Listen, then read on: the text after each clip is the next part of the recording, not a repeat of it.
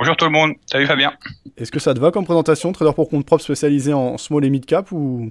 Oui, oui, tu peux parce que de toute façon c'est mon c'est mon marché quand même de prédilection, donc euh, je peux pas je peux pas le refuter. donc c'est très bien comme présentation.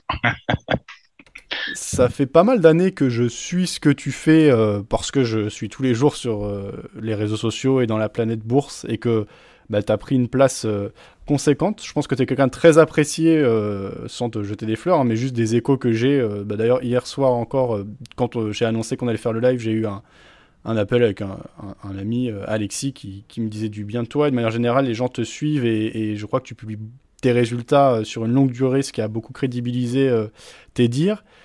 Euh, un tour peut-être d'horizon sur ton parcours sur les marchés financiers avant de rentrer dans le vif du sujet qui seront les obligations convertibles en actions. Vaste sujet. oui, en fait, alors moi j'aime bien dire que je suis pas influenceur, euh, même si je, suis sur les réseaux sociaux. Je suis avant tout trader. Donc c'est pour ça en fait je fais pas énormément de publications sur Twitter et tout ça. Euh, je mets par exemple très rarement des trades, très rarement parce que je veux pas qu'on m'accuse de pump ou quoi que ce soit. Et il y a vraiment quelque chose sur lequel j'insiste et qui est vraiment important pour moi, c'est l'image que je dégage. Donc je veux vraiment avoir une image d'honnêteté. C'est pour ça que je monte mes résultats depuis maintenant quatre ans à peu près, euh, où je fais des copies d'écran. Pour les gens qui doutent, je fais même des vidéos où je tape mes mots de passe en live pour les montrer et ainsi de suite, parce que ben je trouve que le problème c'est que dans ce milieu-là, il y a trop de margoulins pour être précis, pour, être pour pas être vulgaire, on va dire. Donc euh, moi, je dis qu'on se prétend qu'on vit de la bourse et puis notamment qu'on propose un service payant, ce qui est mon cas. C'est la moindre des choses de montrer qu'on vit et qu'on gagne réellement dans le domaine du trading. Ce que ce que fait pas beaucoup de monde, c'est ce que je reproche également. Donc, je pense que les gens m'apprécient également pour ça. Donc, c'est vraiment quelque chose auquel j'attache une énorme importance. Et sinon, pour résumer le truc, bah, je j'ai envie depuis 2010. Voilà, j'ai démarré en 2001 et j'en vis depuis 2010 à peu près. Donc euh, où, c'était ridicule hein, au début ce que je gagnais, mais maintenant voilà, j'arrive à me faire un salaire régulièrement, euh, même si c'est pas tous les jours facile. mais aujourd'hui, oui, j'arrive à en vivre correctement et, et, je me vois pas faire autre chose de toute façon. Hein. Donc, euh... Ok. Et euh, donc pourquoi les small et mid cap pourquoi en fait pas les, grosses capitalisations et les mm. marchés plus matures? Pourquoi se concentrer sur ces actifs qui sont souvent peu liquides? Alors ça peut donner des opportunités qui sont particulièrement intéressantes, j'imagine, mais il y a aussi euh, le revers de la médaille, c'est que c'est beaucoup moins structuré et qu'il y a beaucoup plus de magouilles, si je parle simplement, sur ces marchés que sur les gros marchés euh, où euh, la liquidité est là et donc il n'y a pas d'intérêt à faire. voilà, on ne peut pas manipuler les choses comme on le souhaite, etc. Sur des plus petits marchés, c'est bah, il y a très souvent des scandales, beaucoup plus de scandales. Sur les grosses, il y en a aussi, mais c'est plus rare, plus contrôlé. Pourquoi ce, choix? En fait, si tu veux, c'est avant tout à cause de mon capital. J'ai euh, j'ai un tout petit capital, entre guillemets, c'est-à-dire que quand j'ai démarré au début, j'avais que 4 000 euros. Après, je suis monté à 30 000, 20, 40 000, 50 000, etc. Aujourd'hui, j'ai en moyenne, ces dernières années, j'avais 100 000 euros. Et là, je suis à peu près à 150 000 euros. J'ai 100 000 euros euh, sur deux Giro et le reste sur euh, Interactive Broker et sur Trade Republic. Et en fait, la seule solution que j'ai trouvée pour réussir en vivre, bah, c'est d'aller sur les small cap et les mid qui sont beaucoup plus volatiles. Parce que 100 000 euros sur des big, à moins d'être vraiment très très bon, ce que je ne suis pas, euh, je pense pas que c'est pas possible d'en vivre pour moi sur les big avec un capital de 100 000 euros. Et tu rajoutes en plus à ça, euh, je trouve que je trouve, enfin je trouve que la difficulté en termes d'analyse technique, la lecture des graphiques, c'est mon avis personnel, hein, tout le monde ne va pas être d'accord avec ça, mais je trouve que la lecture graphique sur les big est beaucoup plus compliquée que sur les mid et sur les small. Il y a beaucoup trop de faux signaux, beaucoup trop de fausses cassures, même si on a bien évidemment à côté, hein, on en a, mais je trouve qu'on en a beaucoup moins. Et lorsque ça part, notamment par exemple sur un breakout, sur une, une, une mall ou une Smith, tu auras tout de suite un plus 10, plus 15, plus 20. Va, va chercher un plus 10, plus 15, plus 20 sur une big en, en quelques heures. c'est pas possible. Du coup, je me suis spécialisé dans, dans ce domaine-là de par mon capital. Et, et vu que ça fonctionne et que j'en vis comme ça depuis des années, aujourd'hui, je changerais pas ma façon de faire. J'irai pas sur les bigs, même si j'en fais. Hein, j'en donne pour euh, pour le salon Discord, mais sinon, euh, je j'irai pas en majorité sur les les bigs parce que En plus, ça m'agace. Je suis quelqu'un de très impatient. Donc, quand je les vois rester à plus 0,5, plus 0,2 toute la journée et t'attends des jours et des jours. Quand je vois LVMH, si tu veux, par exemple, Fabien, là, de, si tu regardes sur deux mois, elle a quasiment pas bougé. Bah, pendant ce temps-là, moi, je gagne pas d'argent. Je gagne pas d'argent, mon capital ne travaille pas. Donc, c'est, je resterai et je serai toujours sur les small et les mines. Même si c'est compliqué. Aujourd'hui, on peut dire depuis trois à cinq ans. Enfin, depuis trois ans, on va dire, depuis trois ans. Après, à partir de 2021, ça a commencé à se compliquer. Et il y a une forte diminution, diminution au niveau des volumes. Donc ça, c'est vraiment compliqué. Alors, quelle est ta durée de détention moyenne? Est-ce que c'est quelques jours, quelques semaines? J'atteins quelques semaines, c'est un record. C'est en, en moyenne, je dirais deux jours. Deux jours sur la plupart des actions où je suis parce que je fais beaucoup d'allers-retours, beaucoup d'intraday. Pour le salon, encore une fois, j'essaye de tenir plus longtemps. Donc là, je vais augmenter mon temps de détention. Mais si je fais une moyenne sur la totalité de mes ordres, aujourd'hui, par exemple, j'ai beaucoup tradé en airtime où il y avait, euh, il y avait une news dessus, énormément de volume. Eh ben, j'ai fait beaucoup d'allers-retours sur la journée, sur le carnet d'ordre. En j'ai fait, j'en ai fait beaucoup. Donc euh, des fois, je suis resté que même pas cinq minutes en position. Mon, mon but, c'est vraiment de faire tourner mon capital, de le faire travailler, parce qu'il est encore une fois, il n'est pas assez important. J'aurais un capital de, de 500 000 euros ou de 1 million, j'aurais qu'une petite partie sur les small et les 1000, et tout le reste, oui, ça serait du pas du long terme parce que je suis pas pour le long terme entre guillemets, ça serait du swing. Ça serait du swing parce que je me suis aperçu quand même qu'à force de faire des tas d'allers-retours comme ça, tôt ou tard, et à un moment, j'avais forcément le point bas. Sauf que, ben, vu que je suis quelqu'un d'impatient et que j'ai pas un capital assez important, j'essaye de garder un reliquat.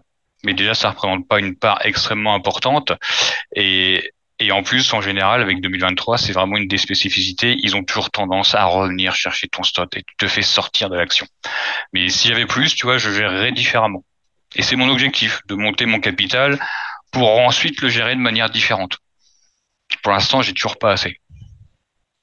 Ok. Et euh, pour bien comprendre, aujourd'hui, c'est ton activité principale de faire du trading et bah, tu es une personnalité qui est reconnue. Sur euh, Twitter, j'ai vu que tu avais plus de 11 000 euh, followers, ce qui est quand même conséquent, euh, surtout quand on parle de thématiques aussi précisément que toi sur la bourse et en plus spécialisé sur une niche. Et, je ne me rends pas compte quelle part ça prend dans tes activités. Du coup, est-ce que tu as double casquette aujourd'hui, entrepreneur et trader, ou vraiment tu te focuses que sur le trading? Et voilà. Non, je, enfin, aujourd'hui, mes deux activités, c'est d'abord mon trading et ensuite mon salon Discord. En gros, sur Twitter, euh, j'y suis à peine 5% du temps, tu vois, dans la journée. Je consacre vraiment tout mon temps à mon trading, à trouver des trades et ensuite à partager avec le salon ou à échanger avec les gens et ainsi de suite. Parce qu'ils ont payé pour un service, tu vois. Donc c'est quand même normal que je donne en priorité les infos sur mon salon, que j'échange avec eux plutôt que sur Twitter. Hein, même si bien sûr j'aime bien quand même donner quelques infos, mais encore une fois, il y a des gens qui ont payé un abonnement, ça serait pas correct vis-à-vis de leur part de, bah, de, donner tout gratuitement sur Twitter, en toute logique. Et, et aujourd'hui quand même, parce que je le cache pas non plus, hein, euh, bah, le, le, salon me fait un complément. Donc ça, ça, ça représente pas du tout euh, on peut même donner des chiffres. Aujourd'hui, mon trading, ça représente 70% de mon revenu. Donc le salon est encore très très loin parce que les gens pensent toujours que les formations, c'est ça nous fait devenir riches, c'est grâce à ça qu'on vit. Non, aujourd'hui, c'est toujours et ça sera toujours mon trading qui sera ma première source de revenus. D'une part parce qu'on limite le nombre de personnes sur notre salon et qu'ensuite je suis pas tout seul. Je suis pas tout seul sur le salon. Il y a toute une équipe avec moi et il y a des gens qui ne travaillent pas gratuitement forcément hein, donc euh, c'est ça sera toujours une, part inférieure. Mais je suis bien content tu vois comme je sais plus quel mois où j'ai fait un mois négatif. J'avais les revenus du salon. Ça m'assure un, salaire autour du SMIC. Bah, tu vois voilà ça me permet de payer mes factures ainsi de suite. C'est quelque chose qu'on oublie toujours hein, euh, moi quand j'ai vu que j'ai démarré vraiment avec une petite somme euh, bah, il y a un moment, il fallait bien que je paye mes factures, hein, Fabien, que je paye mes factures, que je paye ma maison et ainsi de suite, parce que bah, toutes les charges qu'ont les gens, quoi. Et ça a été un, un, vrai problème pour moi parce que du coup, ça m'empêchait de bah, de faire monter mon capital plus vite. J'ai perdu beaucoup beaucoup de temps avec ça, beaucoup beaucoup de temps. Parce que être régulier, ça prend énormément de temps. Travailler sa méthode, ça prend énormément de temps. Euh, J'aurais dû faire différemment, mais aujourd'hui, bah, j'ai fait comme ça, tant pis. Tant pis, j'ai fait des erreurs dans mon parcours j'ai fait des erreurs, mais bon. Au moins, je suis toujours là. C'est l'essentiel. ouais, bah, j'allais dire, tu prêches un convaincu. Pour moi, il faut. Moi, je suis pas, en tout cas, partisan de d'aller vers une pureté où il faut faire ses revenus que du trading. Au contraire, avoir une activité entrepreneuriale à côté, ça ouvre vachement l'esprit et je trouve, pour avoir une entreprise moi-même, en fait, qu'on mm. comprend beaucoup mieux beaucoup de problématiques que rencontrent des plus grosses entreprises qui, elles, sont cotées, puisqu'on a les mains dans le cambouis et que ben, on est forcé de rentrer dans de la comptabilité. Et voilà, enfin, moi, je suis totalement pour, pour plusieurs raisons, et, dont celle que tu as décrite, c'est que les marchés financiers, ça a cette force que c'est très cyclique, et quand la volatilité se réveille et qu'on est porté par cela, bah, c'est magnifique. Et quand les cycles sont moins bons, euh, de toute façon, en tant qu'entrepreneur ou qu'individu, euh, il faut euh, une solution plus stable. Aussi parce qu'en fait, quand on est trader pour compte propre, soit totalement, soit partiellement, euh, on est quand même dans un, dans un monde coupé du reste. Il y a peu de gens qui nous comprennent dans, notre entourage. Enfin, ça dépend après où on évolue, mais de manière générale, en France, qui n'est pas un grand pays de finances de, marché, euh, enfin, voilà, il faut être aussi réaliste. Donc moi, je suis pas... Au contraire, je trouve que c'est excellent de développer une activité en rapport avec son activité de trading. Tout ça pour dire qu'on va rentrer dans le vif du sujet et qu'on va parler d'obligations convertibles et que c'est un sujet qui crée la polémique. Pourquoi c'est un sujet aussi sulfureux d'après toi? Euh, Parce que ça a ruiné beaucoup de gens. Ça a ruiné beaucoup de gens et que c'est un système légal et, que encore une fois il y a beaucoup de gens qui ont perdu énormément d'argent avec ce système et c'est un système que je décris depuis des années je me suis pris souvent, j'ai eu souvent des clashs sur Twitter avec des gens parce qu'il y a toujours la problématique, si tu veux, de hum, que les gens sont persuadés que l'action, alors là, je terme des ennemis directs, mais l'action n'est pas une daube. Moi, j'aime bien employer ce mot-là pour certaines actions. Il hein, faut être réaliste. Hein. Une, une, daube, c'est une daube. Hein. Et donc, j'ai eu des clashs sur Twitter à cause de ça. Sauf que malheureusement, pour eux, au bout du compte, c'est moi qui avais raison quand même. Donc toutes les actions à chaque fois dont j'ai parlé et j'avais des doutes, ben on va en citer une par exemple, hein, Navia. Navia, que je sais pas, tu as dû entendre parler, parce qu'à une époque elle était très très à la mode. C'est une action que j'ai décriée et puis un jour ils ont mis ce système d'OCA en place et ils n'ont pas tenu très longtemps. Ils n'ont pas tenu très longtemps, ils ont fait faillite quelques semaines ou quelques mois après. Et j'ai eu ce débat également avec plein d'autres actions, avec plein d'autres personnes. Donc euh, à chaque fois, c'est le débat qui revient. Ça risque, ça va peut-être être une recovery, elle va s'en sortir. Ils vont arrêter le système d'OCA, ainsi de suite. Euh, non, non, non, non. J'ai coutume de dire qu'une daube reste une daube. Donc de toute façon, euh, les gens ont beau espérer. Moi, depuis, je fais du trading depuis 2001 et j'ai envie depuis 2010. J'ai vu une seule action sortir des OCA, une seule. Toutes les autres, J'en ai jamais vu aucune s'en sortir. attention, hein, Fabien, quand je dis s'en sortir, c'est pas forcément faillite, mais c'est soit faillite, soit un cours. On va, on va en montrer une déjà pour commencer. Les gens vont comprendre. Je vais prendre en plus l'exemple le plus connu. Voilà, je vais prendre Farnext. Farnext parce qu'en plus, elle aussi en ce moment, elle est pas mal décriée. Donc, je ne sais pas si on voit bien. Tu vois le graphe, c'est bon, Fabien? Ouais, alors on voit bien, mais en l'occurrence, c'est un graphe euh, catastrophique. Oui, alors attends, attends, je vais passer en un mois pour que ça soit plus visible. Voilà. Donc aujourd'hui, l'action est à 0,0005 et le prix que vous voyez en haut, les 6500, il n'y a pas de bug. Il n'y a pas de bug, le prix est réel. On va commencer par expliquer ce que c'est que les OCA donc action obligation convertible. En fait, c'est un système de financement qui a été mis en place pour, je vais pas dire, enfin, pour aider les entreprises. On va dire si, pour aider les entreprises entre guillemets, c'est-à-dire les entreprises qui n'ont pas réussi à trouver de financement bancaire classique. Donc ce système de financement a été mis en place. Ça consiste en quoi? Donc en général, ce sont des fonds spécialisés qui mettent ça en place. Donc, ils te prêtent de l'argent. Je vais vraiment simplifier au maximum hein, pour que les gens comprennent bien. Euh, je ne vais pas rentrer dans le détail. Donc, euh, ce sont des fonds spécialisés, toujours les mêmes en général. Il y en a deux, trois, quatre qui font que ça. Donc, ils te prêtent de l'argent en échange d'actions que tu peux convertir et vendre directement sur le marché. Évidemment, les actions que tu touches sont à un prix inférieur au prix du marché. C'est-à-dire que du coup, la boîte, elle, touche de l'argent par le financement et le fonds à côté récupère des actions qu'il transforme directement sur le marché et il touche la différence. Je, simplifie encore une fois. Il touche des actions à 1 euro, l'action est à 1,50 euro, ils font que vendre à 1,50 euro toute la journée. Et ils empochent l'écart. Et ils empochent les 50 centimes. Donc, vu que tu touches toujours des actions à un prix inférieur au prix du marché, tu comprends que c'est quelque chose d'extrêmement rentable pour les fonds qui mettent ça en place. Et la société, elle est contente à côté parce qu'elle touche un financement. Vu que les banques n'ont pas accepté, en général, déjà, quand la banque refuse de vous prêter de l'argent, c'est peut-être qu'il y a un loup quand même, c'est peut-être qu'il y a quelque chose qui ne va pas. Et, et le problème de ce système-là, c'est que vu que ça crée un afflux permanent d'actions, bah, ça fait un système de financement dilutif, c'est-à-dire que tu n'arrêtes pas d'envoyer des actions, des actions, des actions, des actions, et ça fait que baisser, que baisser, que baisser, que baisser. Toutes les actions qui ont mis ça en place depuis des années, encore une fois, j'en ai vu une seule s'en sortir, c'est Katana.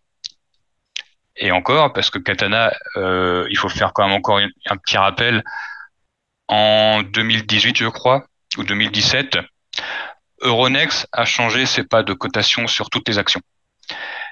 Avant, il y avait déjà ce système de financement par OCA. Le souci, c'est que dès l'instant qu'on était arrivé à 0,10 centimes, ce qui était le plus bas à l'époque, c'était fini. L'action était bloquée, ils ne pouvaient plus vendre d'OCA. Euronext a changé ce système de pas de cotation et ils ont autorisé à passer jusqu'à 4 chiffres après la virgule. Dès l'instant qu'ils ont autorisé ça, Euronext, ça a pris une ampleur au niveau des OCA. ça, a été n'importe quoi. ça, a été n'importe quoi. C'était en quelle année qu'ils ont changé cette règle? 2010, je, que je dise pas de bêtises, c'est 2018 ou 2019. Ils ont changé les pas de cotation et c'est vraiment ça qui a fait exploser les OCA. Parce qu'avant, c'était pas un système. Euh, enfin, je veux dire, c'était c'était utilisé mais de manière, euh, tu vois, de temps en temps, ça aidait vraiment les entreprises. Dès l'instant que Ronex a autorisé ça, donc ça a été la première erreur. Alors le but, euh, on va pas dire si c'est fait exprès, ou pas. Hein, je vais pas aller incriminer Euronext. Eux, à la base, ils voulaient augmenter les échanges. Mais au final, le changement de pas de cotation, je trouve que c'est une connerie monumentale également, mais c'est pas grave.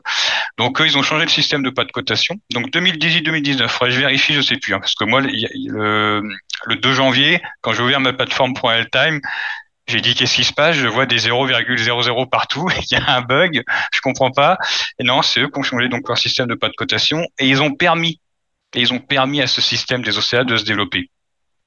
Parce que la personne qui a un peu importé en France, parce que ça existe au niveau européen, c'est quand même une personne qui s'appelle Hugo Bruyère, qui est PDG de Farnex et qui est PDG également de X boîtes qui, utilisent ce même système de financement dilutif. Donc c'est un petit peu lui qui a, amené ça. Euh, lui, il utilisait sur une action que je vais mettre également, que les gens connaissent, qui s'appelle Cybergun. Donc, donc tu vois, même principe. Hein. Regarde, hein, 40 millions. Aujourd'hui, on est à 0,0490. Aujourd'hui, il n'y a plus d'OCA sur Cybergun. Alors quand je dis il n'y a plus, c'est avec des pincettes.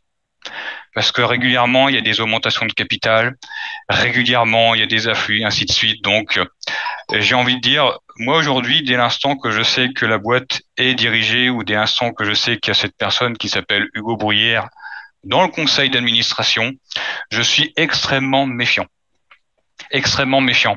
Parce qu'il faut pas se leurrer, Fabien. Euh, il y a aussi comment tu utilises ce système de financement. Lorsque tu achètes une entreprise, normalement, je regarde, je connais à peu près les fondamentaux. Je regarde avant tout le graphe, tu vois. Je fais avant tout d'analyse technique. Mais je sais si j'achète une action qui tient la route ou pas. Je sais si c'est une action risquée ou pas. Je sais si elle tient si elle peut faire faillite ou pas. Et je sais ce que vaut également le management. Les gens oublient trop souvent de regarder, enfin, de, de tenir compte du management. Le management d'une société, c'est extrêmement important. Et on peut, et on pourra remarquer très souvent que ces boîtes qui font appel à des financements par OCA, en général, le management n'est pas, comment dire, on pourrait leur faire quelques reproches, hein on pourrait leur faire quelques reproches parce qu'il y a quand même une notion d'honnêteté. Euh, là, je monte Cybergun. Donc, Cybergun aujourd'hui a 18 millions en termes de trésorerie. Donc, ils ont plus besoin d'OCA. Mais les 18 millions d'euros, ils ont été pris où? Ils ont été pris dans des poches de particuliers, tout simplement. Ils ont été pris dans des poches de particuliers. Donc, euh, c'est, ce sont les particuliers qui payent et qui sauvent ces boîtes avec leur, enfin, à leur détriment. C'est tout. C'est eux qui payent leur poche. Donc, la première fois que tu te prends une, parce que généralement, ça finit toujours par faire moins 99%. Donc, qu'est-ce qu'ils font? Qu'est-ce qu'ils mettent, ils mettent en place? Euh, ben, En général, ils mettent ce qu'on appelle un... Où est-ce qu'il est, ouais, Elle est pas là. Ils font régulièrement des regroupements parce qu'il faut savoir quand même que tu peux pas aller au-delà d'un certain seuil. Après, ça pose problème au niveau du capital social, etc., etc. Donc régulièrement, en fait, ils refont des regroupements, ils rebalancent des OCA et ainsi de suite. Ce qui fait que c'est pour ça que tu te retrouves avec des actions aujourd'hui qui, ont été à 40 millions et qui vont qui vont plus que 0,0490. On a je sais pas combien il y a eu de, regroupements sur Cybergun, mais quand tu regardes 40 millions, il faudrait faire le calcul, mais il y en a eu 4, 5, 6. Et le pire dans tout ça, Fabien, c'est quand tu écoutes les, gens qui mettent en place ces, ces financements. Moi, j'ai écouté régulièrement Hugo, Hugo Brouillard à une époque pour voir un peu. Donc la personne, tu vois, elle est comme moi, hein, elle fait une vidéo là, on l'interview, il te dit, je comprends, euh, je suis désolé, je suis avec vous dans le même bateau, je suis en perte. Euh, et très souvent derrière, on va arrêter le système de financement dilutif, on va trouver une solution. Et puis au final, non. Au final, non. C'est toujours la même chose. Encore une fois, je n'ai vu aucune action sortir de ce système de financement. Alors, on va aller plus loin parce que je vais montrer d'autres exemples. Je vais prendre l'action Vernect. Vernet aujourd'hui euh, n'a plus d'OCA. Elle a arrêté son système de financement par OCA. Je vais la passer en une heure, parce que forcément du coup on va mieux voir. Tu vois, dès l'instant qu'ils ont ils ont annoncé ça, l'action derrière est passée de 0,46 à 3,50 Donc forcément en termes de, de hausse, ça reste des pourcentages importants, mais tu te doutes bien qu'on est autour de 0,5. Derrière, les pourcentages non plus euh, sont un peu irréalistes. On fait facilement du plus 100, plus 200, plus 300%. Sauf que déjà, c'est très loin de rattraper quand même la baisse qu'il y a depuis des mois et des mois, comme tu peux le voir. Et il y a quand même un autre problème. Toutes ces boîtes-là qu'on fait appel à des, financements par OCA. Aujourd'hui, euh, Vernet, le bilan, c'est quoi? Il leur reste 2 millions d'euros dans les caisses et euh, résultat net, que je dise pas de bêtises, on est à moins 6 ou quelque chose comme ça. Ils te disent qu'ils vont, ils vont chercher un, autre système de financement. Où? Avec qui? Comment? Moi, dès l'instant qu'une boîte a mis euh, des systèmes de financement par OCA, je suis extrêmement méfiant. Même s'ils disent qu'ils arrêtent les OCA, je ne vais pas la payer pour autant tant que le bilan ne s'améliore pas, tant que le management ne change pas, et tant que je suis pas sûr à 150% qu'il y aura plus d'OCA, j'y vais pas. Et en règle générale, quand je suis ces trois points-là, bah, très souvent, bizarrement, deux, trois, quatre mois après, bah, le financement par OCA revient, ou ils font une augmentation de capital, et ainsi de suite. Toutes ces boîtes-là, il faut s'en méfier comme de la peste. Tant que les, toits, les trois points que j'ai énumérés n'ont pas changé, ça sert à rien d'y aller. Parce qu'il y a toujours des gens qui y vont quand même, Fabien. C'est ça le problème. C'est que tu as toujours des gens qui y vont et qui y croient. Tu vois, là, il y a des gens qui y sont allés encore. je te le dis honnêtement, moi, oui, je fais de la spéculation en intraday. J'en parle très rarement sur mon salon parce que je sais que ce sont des actions risquées. Mais en termes de swing, en termes de long terme, mais jamais, jamais, jamais de la vie, j'irai dire aux gens, allez sur cette action, il n'y a aucun problème. Jamais de la vie. C'est extrêmement risqué. Et, et le problème, c'est que ben les, moi, ce qui me tue, c'est que malgré que je les explique ça depuis des, des années maintenant sur Twitter, ben, il y a encore des gens qui se font avoir. Il y a encore des gens qui se font avoir. Alors, je veux bien faire une pause question si, si, si, on peut faire une pause. Je vais prendre une question d'un de nos auditeurs, Michael, qui nous disait Bonjour, il y a des gérants spécialistes des actions convertibles. C'est donc que c'est un cas particulier, c'est bien particulier, des obligations convertibles. Euh, voilà, Mickaël qui a rajouté, c'est des escrocs, mais euh, en tout cas, c'est un. Alors, si je comprends bien, parce que je connais peu le sujet, mais des fois, un, un, point de vue extérieur est, aussi intéressant. Euh, comme tu le dis, donc, de base, c'est une méthode de financement qui est pro-entreprise. Malheureusement, En fait, si les banques n'y vont pas et ne prêtent plus, c'est souvent que les dossiers, en gros, sont pourris, si je résume. Oui, on peut dire ça. les particuliers sont plus à même à, être convaincus, à se faire vendre du rêve qu'un banquier ou qu'un professionnel.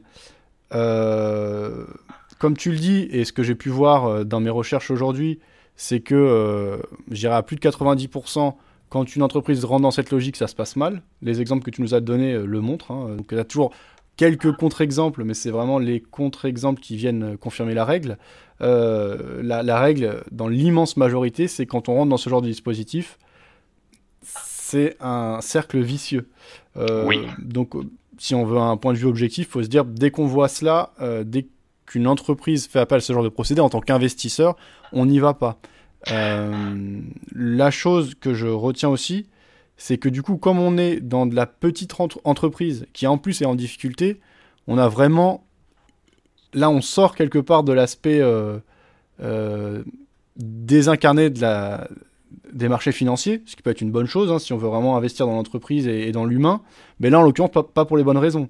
On, ce que je veux dire par là, c'est que en tant qu'investisseur, si on choisit de, jouer un scénario sur le CAC 40, sur le S&P 500, euh, c'est désincarné, quoi. Enfin, c'est des entreprises, mais ça nous parle pas et on va jamais avoir un impact quelconque. Là, il y a un aspect, euh, en tout cas, de, personne à personne. Tu as cité des noms de personnes. Euh, donc voilà, on, est au plus proche de l'entreprise, mais souvent au plus proche d'entreprises qui sont en difficulté et euh, bah, qui peuvent entraîner l'investisseur dans un cercle vicieux, surtout s'il se laisse raconter euh, monts et merveilles. c'est ça que je retiens. Euh. Il y, a, une chose très simple, Fabien. Moi, en fait, dès l'instant, parce qu'il y en aura d'autres, hein, faut pas rêver. Aujourd'hui, avec la hausse des taux, l'argent est devenu le nerf de la guerre. Donc, beaucoup de boîtes sont en recherche de cash. Il y en aura d'autres. Tu vois, par exemple, je regarde beaucoup Kerling Karine, c'est une action à une époque que j'ai tradé en intraday, que, que je suis toujours, mais elle a besoin de cash. Elle cherche du cash. Il y a un moment, je me méfie, parce que je me dis, ils vont sortir un financement par OCA. Dès l'instant, moi, Fabien, qui sortent la news, financement par OCA, si j'en ai par malheur, je vends dès l'ouverture, et je sais que c'est mort. C'est mort. L'action, à long terme, elle est morte. C'est terminé. C'est terminé, Fabien. Alors, je, je, je, vais donner d'autres exemples tout à l'heure, mais dès l'instant qu'ils annoncent ça, tu peux être sûr que l'action va faire moins 99%. C'est une question de temps. C'est une question de temps. Et à chaque fois que j'ai vendu, tu peux être sûr que j'ai gagné mon argent. Même si elle a ouvert avec une, euh, une perte de moins 20, j'ai gagné mon argent. Tôt ou tard, elle finira à moins 99% il faut comprendre que ces boîtes-là, pas, pour la plupart, n'ont pas d'autres moyens de survie. Le business est presque devenu secondaire. Aujourd'hui, les OCA, c'est un business. Les fonds qui proposent ça gagnent énormément d'argent, c'est très rentable pour eux. Et tu vois, là, j'ai encore mis Farnex. Pourquoi j'insiste vraiment sur Farnex? Parce que ils ont fait vraiment très fort sur les deux derniers mois. Ils ont fait vraiment très fort. Et c'est pour ça que j'ai mis les news pour les montrer aux gens un peu comment ça fonctionne. Parce qu'en plus, derrière, tu te doutes bien, vu que l'action baisse, il faut trouver un moyen d'arriver à refourguer ces OCA. Donc, la solution, c'est quoi? C'est de faire rêver les gens.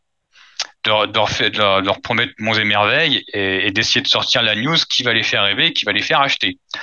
Prenons Farnex. Donc, je suis sur le site de Farnex. Hein. Tu remarqueras que, en général, Farnex organise une conférence, blablabla. Levée de fonds. Farnex annonce le gel, blablabla. Ils n'arrêtent pas de sortir des news pour faire rêver, pour faire rêver. Ça n'arrête pas, ça n'arrête pas. Ils continuent. On va aller voir la suite. Hop. Euh, les traitements, ta ta ta ta ta. Tu vois, ils n'arrêtent pas de sortir des news pour faire rêver le, particulier. Et à chaque fois, bah, je te dirais que moi, je me suis fait avoir. Je me suis déjà fait avoir. Parce que Farnex, pour te montrer euh, carrément directement, euh, on va aller voir sur Boursorama, ça va encore être plus simple. Tac. Donc Farnex, société euh, au niveau au niveau des bio. Donc là on avait hop, je vais aller sur Boursorama pour voir les news. Tac. Actualité. Donc, Farnex chute après des résultats cliniques. Là, tu vois, en fait, il y avait des résultats de phase 3 qui devaient arriver. La société a dit, on, on va sortir les résultats, ils sont prêts, en sous-entendant quand même fortement que ça avait l'air d'être bien, que ça va tenir la route, etc., etc. Pas de bol, les résultats sortent, ils sont pas bons, moins 75%. Ils ont organisé une conférence dans la foulée pour essayer de remonter le truc. Entre deux, ils arrêtent pas de faire des levées de fonds, un million, ainsi de suite. Tu remontes les news, tu as toujours le même principe, hein, Farnex, levée de fonds, dévoile le nouveau calendrier des, des, des, négociations, levée de fonds au passage, tu vois, entre deux résultats de phase 3 qu'on a eu là cette semaine qui n'étaient pas bons. Farnex, le titre monte, une étape franchie aux USA.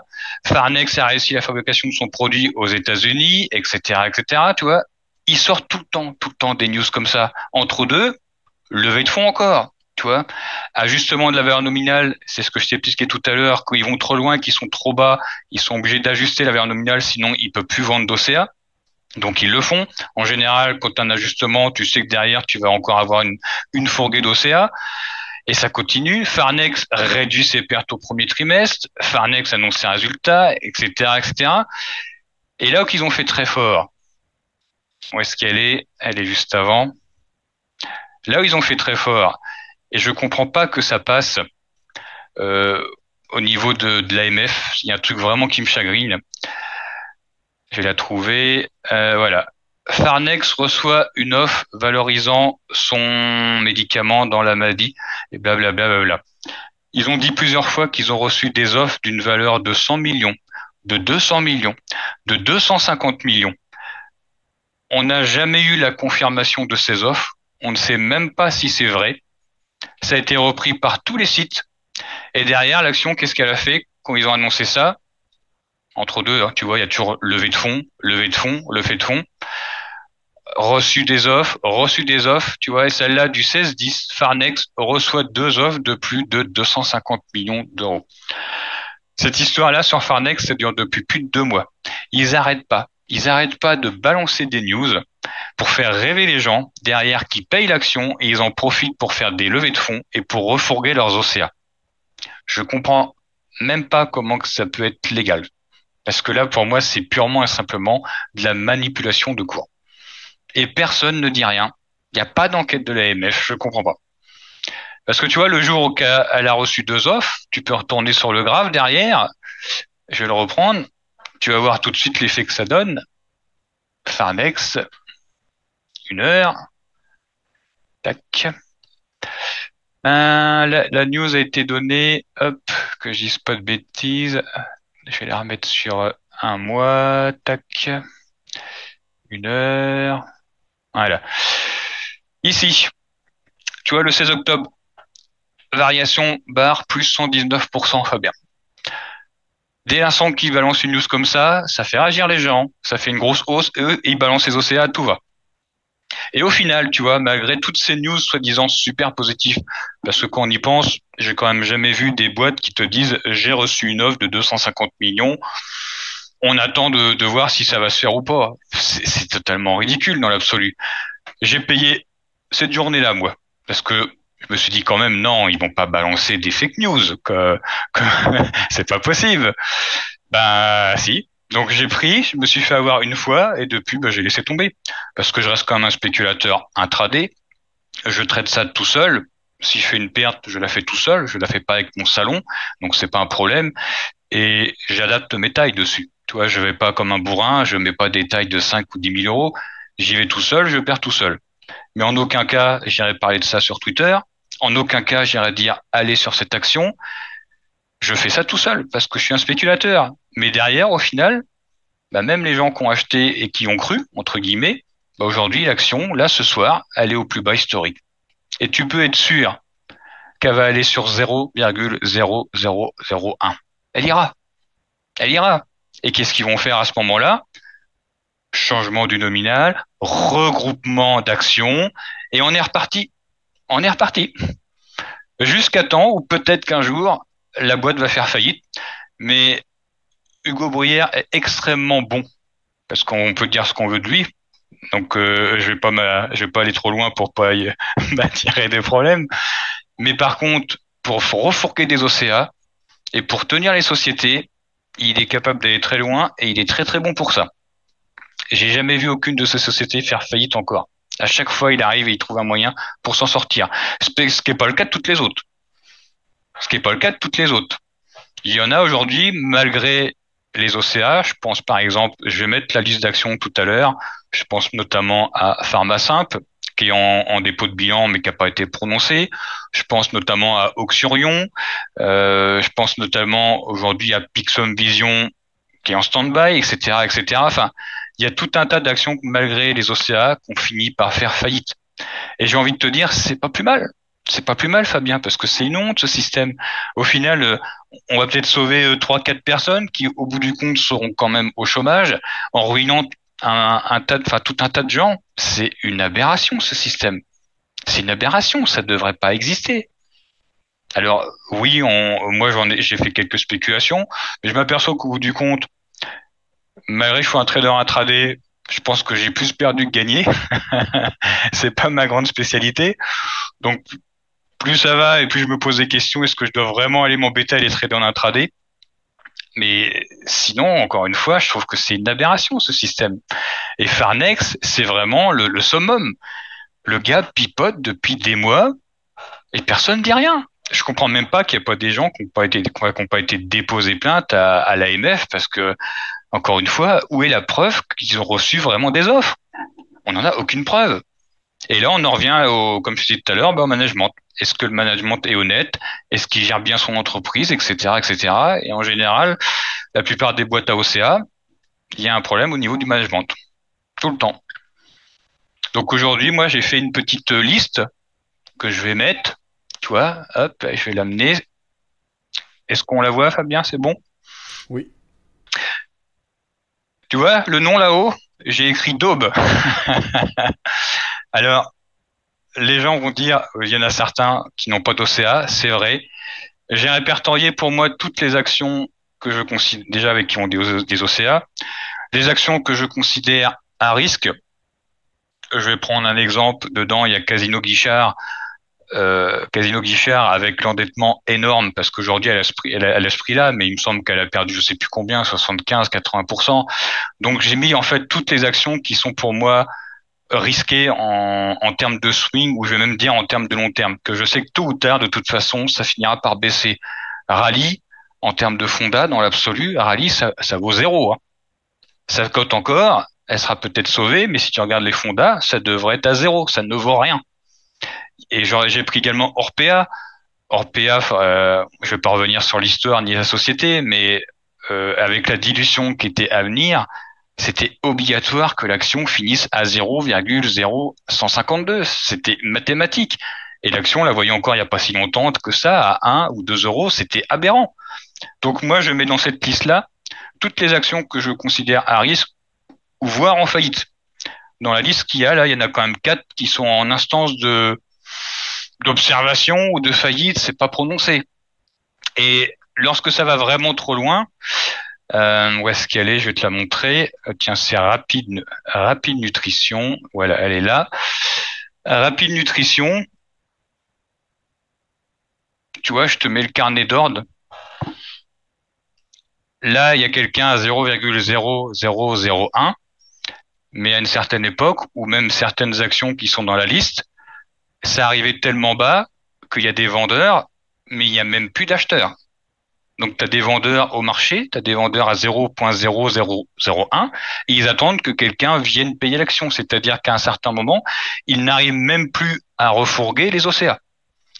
Et je pense que Vernet, s'ils ont arrêté les OCA, c'est parce qu'ils n'arrivaient pas à les vendre, tout simplement. Et ça posait problème.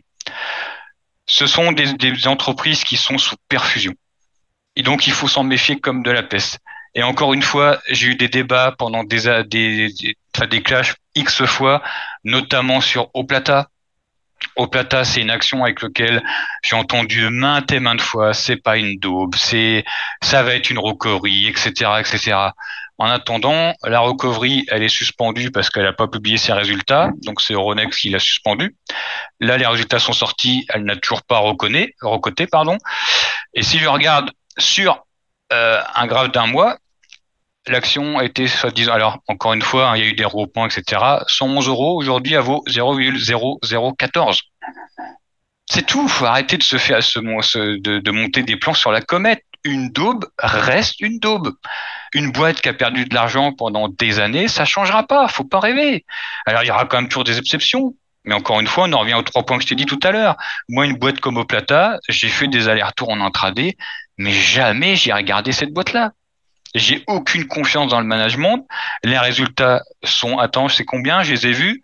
Euh, je crois que c'est moins 60 millions le ARN cette année, que je dise pas de bêtises, au mois de décembre.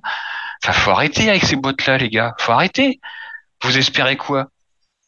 Il y a pas, aura pas, a pas de miracle en bourse. Hein. Euh, ça, ça, ça, marchera pas comme ça, ça changera pas. Hein. Donc, je remets ma petite liste de d'actions de dos pour que les gens les voient. Où est-ce que je l'ai foutu Tac, voilà, elle est là. Donc voilà, toutes ces actions-là, vous pouvez vous en méfier comme de la peste parce que pour moi, ça reste extrêmement risqué. On pourra pas dire que je vous ai pas prévenu. Hein. ok. Alors, ma première question à titre personnel, c'est pourquoi Pourquoi les pourquoi cela fonctionne? Pourquoi des particuliers y vont?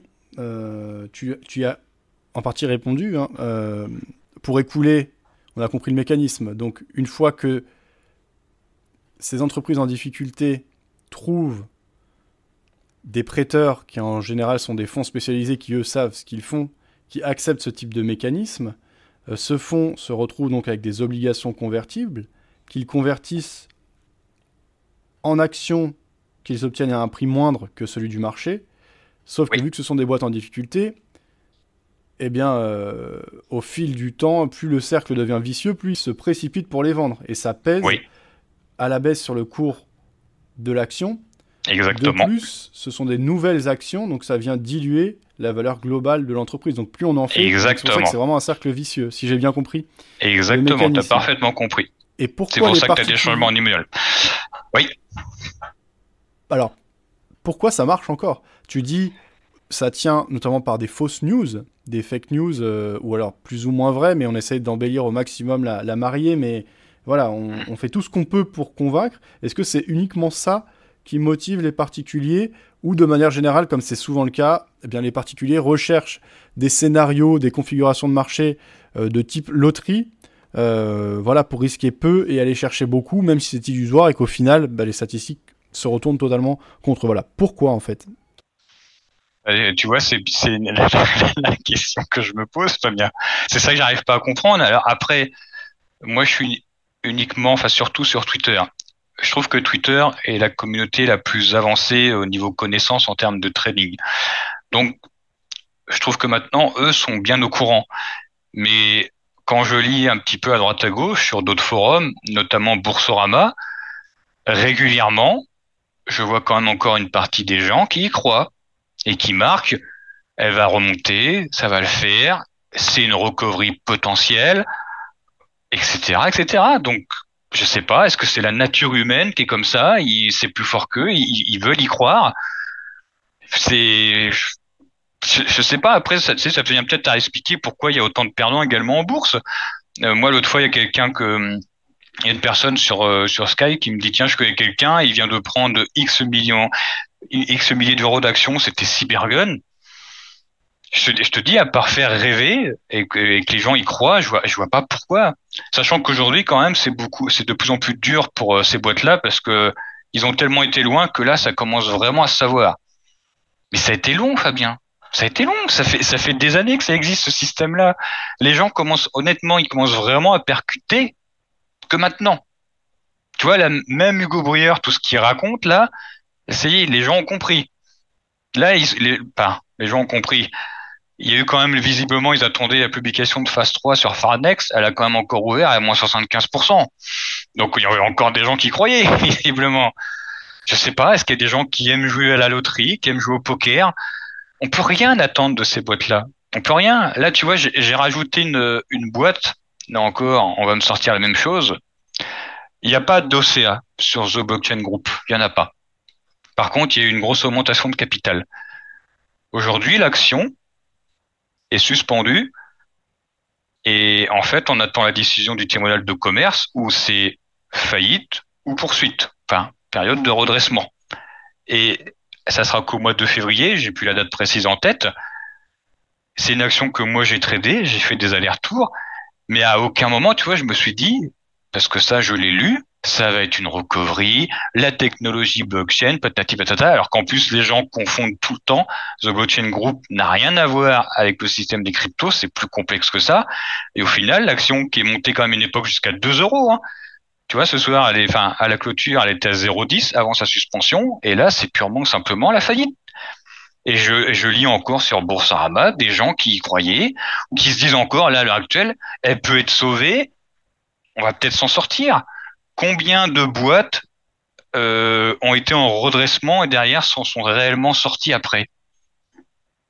Tu peux les compter sur les doigts de la main. Je sais même pas s'il y en a eu une. Moi, depuis 2011 que je vis du trading, depuis 2010, la seule boîte que j'ai vu vraiment exploser et qui était euh, entre guillemets une daube à une époque, ça va surprendre les gens parce qu'il y en a beaucoup qui l'ont pas connu, c'est Soitec.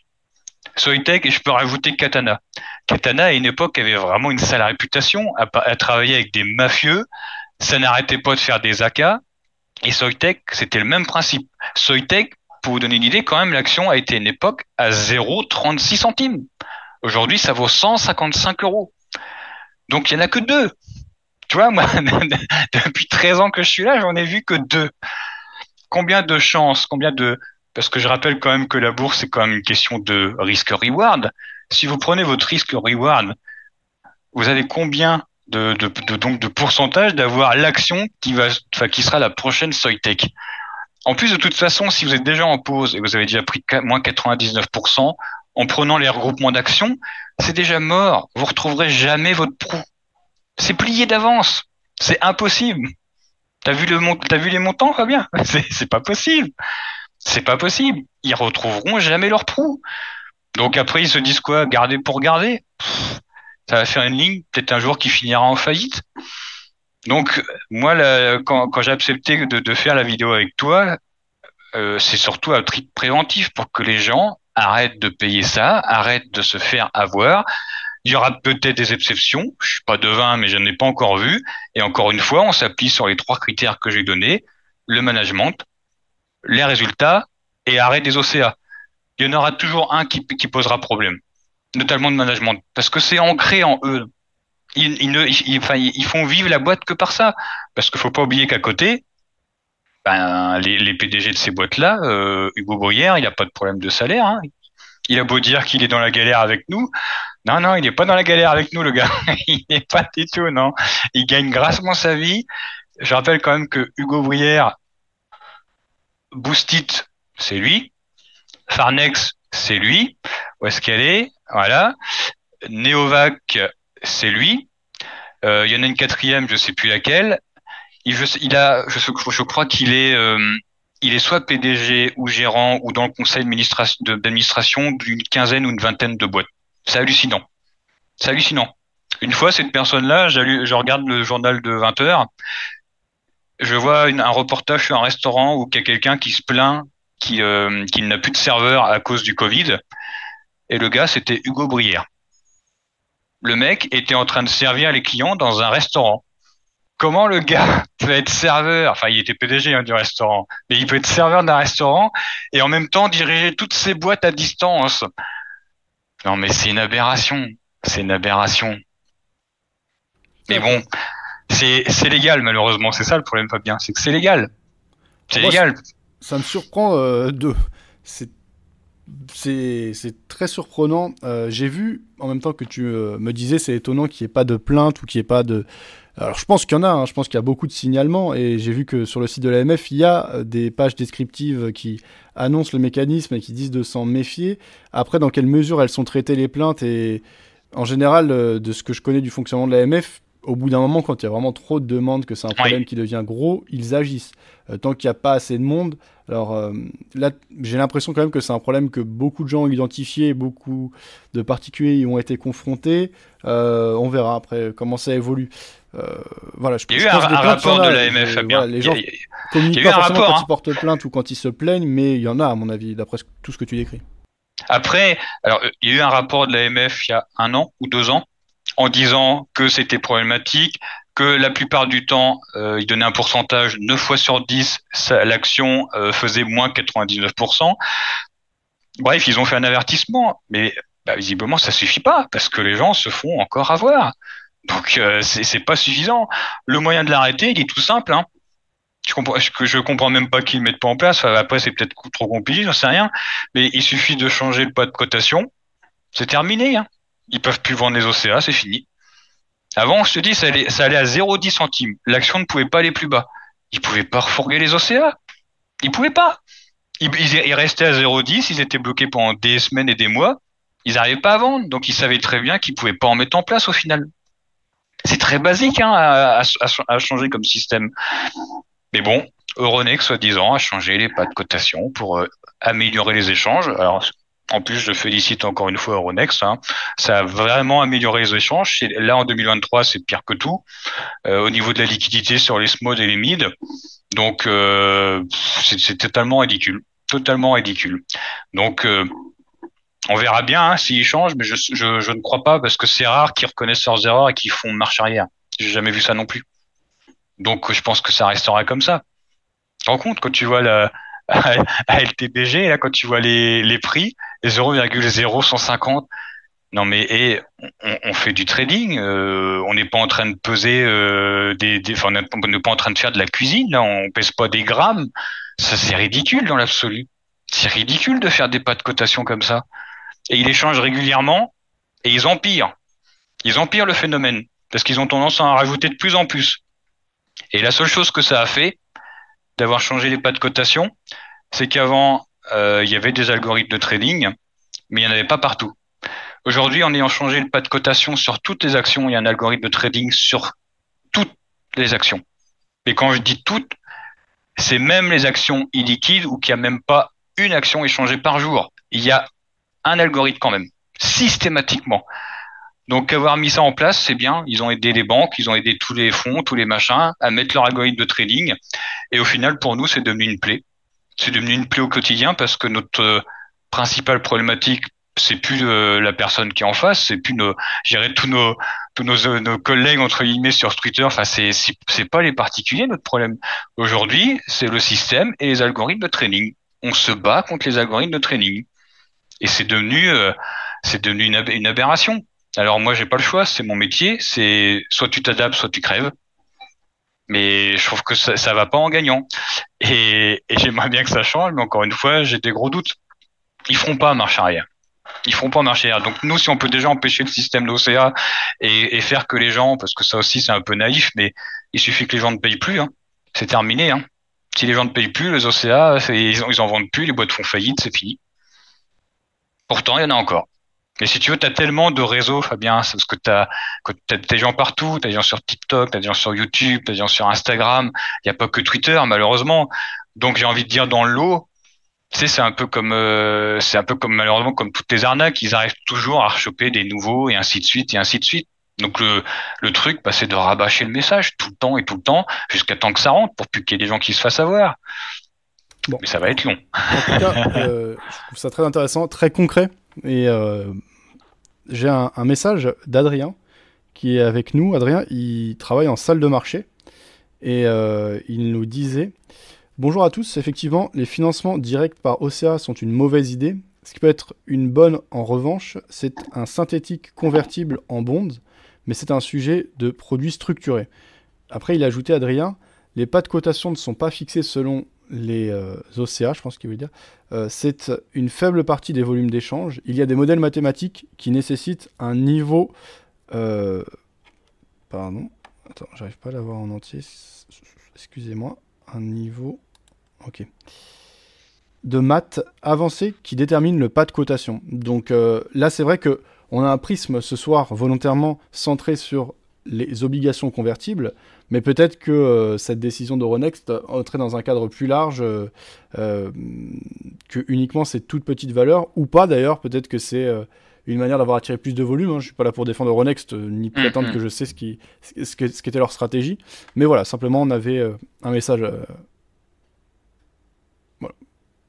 Je sais pas si Après, moi sur, sur Euronext, je suis je serai en salle des marchés, ça c'est sûr. Mais je suis plus, à dire plus, plus dur parce que là, je sais que dernièrement, euh, il y a des gens qui sont pleins de la liquidité parce que quand même Euronext c'est aussi leur travail. Et là la liquidité est quand même catastrophique. Et, et quand tu vois notamment euh, même si c'est des modèles mathématiques quand tu vois qu'une action est suspendue pendant plusieurs heures alors qu'elle est dans les seuils de cotation et que moi, je suis obligé de prendre mon téléphone et d'appeler Euronext pour leur dire, hé les gars, euh, vous foutez quoi là? Il y a quand même un sérieux problème au niveau d'Euronext. Il y a des choses qui vont pas. Je sais pas ce qu'ils foutent, mais il y a des trucs qui vont pas. Euh, moi, je te dis, je suis sur les marchés de tous les jours. Une action qui reste suspendue plusieurs heures alors qu'elle est dans les seuils et qu'on est bon au niveau des volumes, parce qu'il y a aussi le problème de volume. Parce qu'il y a des petits malins qui s'amusent à balancer des 1. C'est pas une blague, hein, c'est vraiment des 1, parce que ça, je l'ai rabâché maintenant plusieurs fois les carnets sont tellement illiquides au niveau des small, il y a des petits malins qui s'amusent à balancer des 1 et qui lui font faire moins 6, moins 7.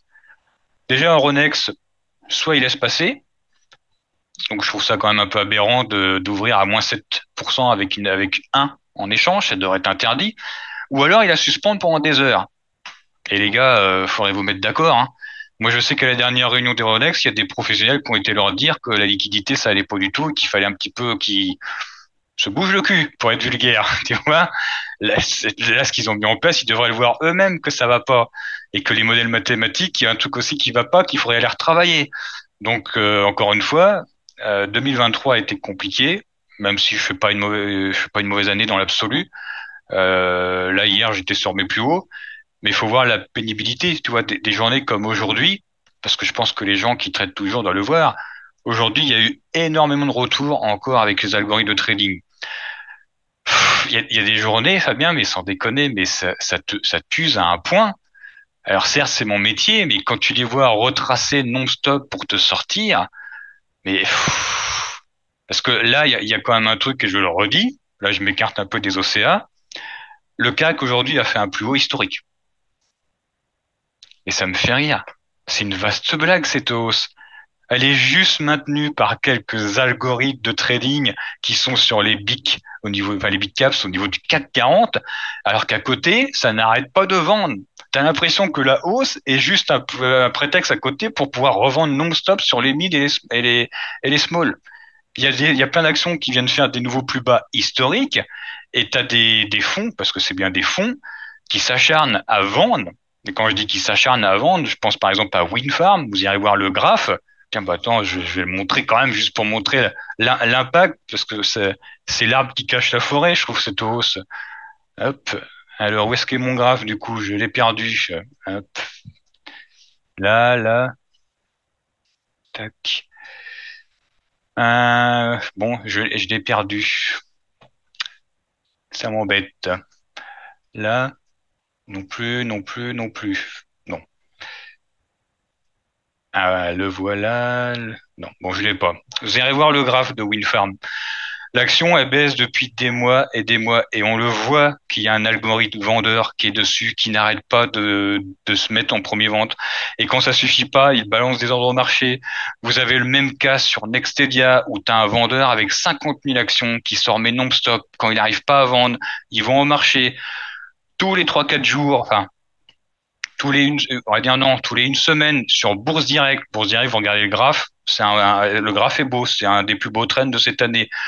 Régulièrement, le, le, mec revient et il balance toute la journée des actions. Il n'arrête pas, il n'arrête pas. Enertime, Enertime que j'étais dessus, l'action avait des OCA. Alors c'était pas des OCA, c'était un autre système, mais c'était le même principe. Aujourd'hui, elle annonce, hier soir, elle annonce la fin des OCA. Il en reste un peu à vendre. Mais tu le vois, le gars, il est dans le carnet d'ordre, mais il balance ses actions n'importe comment. Parce que tu as aussi cette problématique-là. Comment vous sortez du marché? Et les pros, mais quand ils sortent du marché, Mais sans déconner, c'est n'importe quoi. C'est n'importe quoi. Ils balancent des ordres au marché en détruisant le carnet littéralement. Moi, quand je pose mes ordres, alors c'est sûr, je suis pas, je j'ai pas leurs millions, mais j'essaye de ne pas casser le carnet d'ordre. Je pose mes ordres, je les fractionne, je balance pas au marché en détruisant le carnet. Et c'est une aberration, cette hausse, quand tu vois ça en 2023. Tu as un tas d'actions qui sont au plus bas. À côté de ça, tu as des que ça balance à tout va. Enfin, je trouve quand même qu'il y a, entre guillemets, moi, c'est 2023, c'est la pire année que j'ai vue en termes de pénibilité. Tu vois, même si là, euh, est-ce que je peux donner la somme Donc, euh, j'ai dit mon capital. Euh, là, je, suis je dois être à 65 000 de plus-value sur l'année. Je me suis pris des grosses douilles. Euh, donc, j'en suis pas mécontent parce que l'année a été compliquée. Mais je te dis, il y a des, il y a des journées, mais tu as envie de fermer l'écran et d'aller faire autre chose. Tellement ça te prend la tête. Et quand tu rajoutes en plus, encore une fois, les OCA, Enertime, aujourd'hui, le gars, il a fait, euh, des amplitudes de 15-20%. Parce que les, les j'appelle ça des bouchers. Pourquoi j'appelle ça des bouchers? Parce que les gens qui sont là pour vendre des OCA, ils regardent pas le graffeur. Hein. Ils s'occupent pas d'analyse technique, ils s'occupent pas des fondas. Leur boulot, c'est juste vendre des OCA. Ils sont juste là pour convertir. Ils s'occupent de rien. Ils font que cliquer sur vendre toute la journée, toute la journée, toute la journée j'ai envie de leur dire des fois, mais eh, les gars, réfléchissez un petit peu quand même. Euh, vous pourriez laisser un peu plus l'action respirer. Mais non, non, non, ils matraquent, ils matraquent, ils matraquent. Donc au final, toi, en plus, quand tu es en face de, de ça, tu as intérêt, si tu es spécialité, euh, spécialisé intraday, par contre, tu as intérêt à être extrêmement rapide. Je connais des gens, euh, notamment quelqu'un qui est avec moi qui ne fait que ça quasiment. C'est sa spécialité. Il, a, il, fait, il fait une belle année, il a des jolis gains, il connaît le risque, il s'est pris aussi des grosses douilles, mais il s'en sort.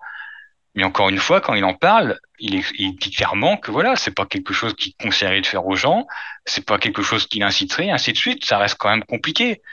Et quand tu te mets en face de ces gens-là, euh, tu vois, Farnex, je me suis posé la question, euh, phase 3, est-ce que je, spécule ou pas dessus?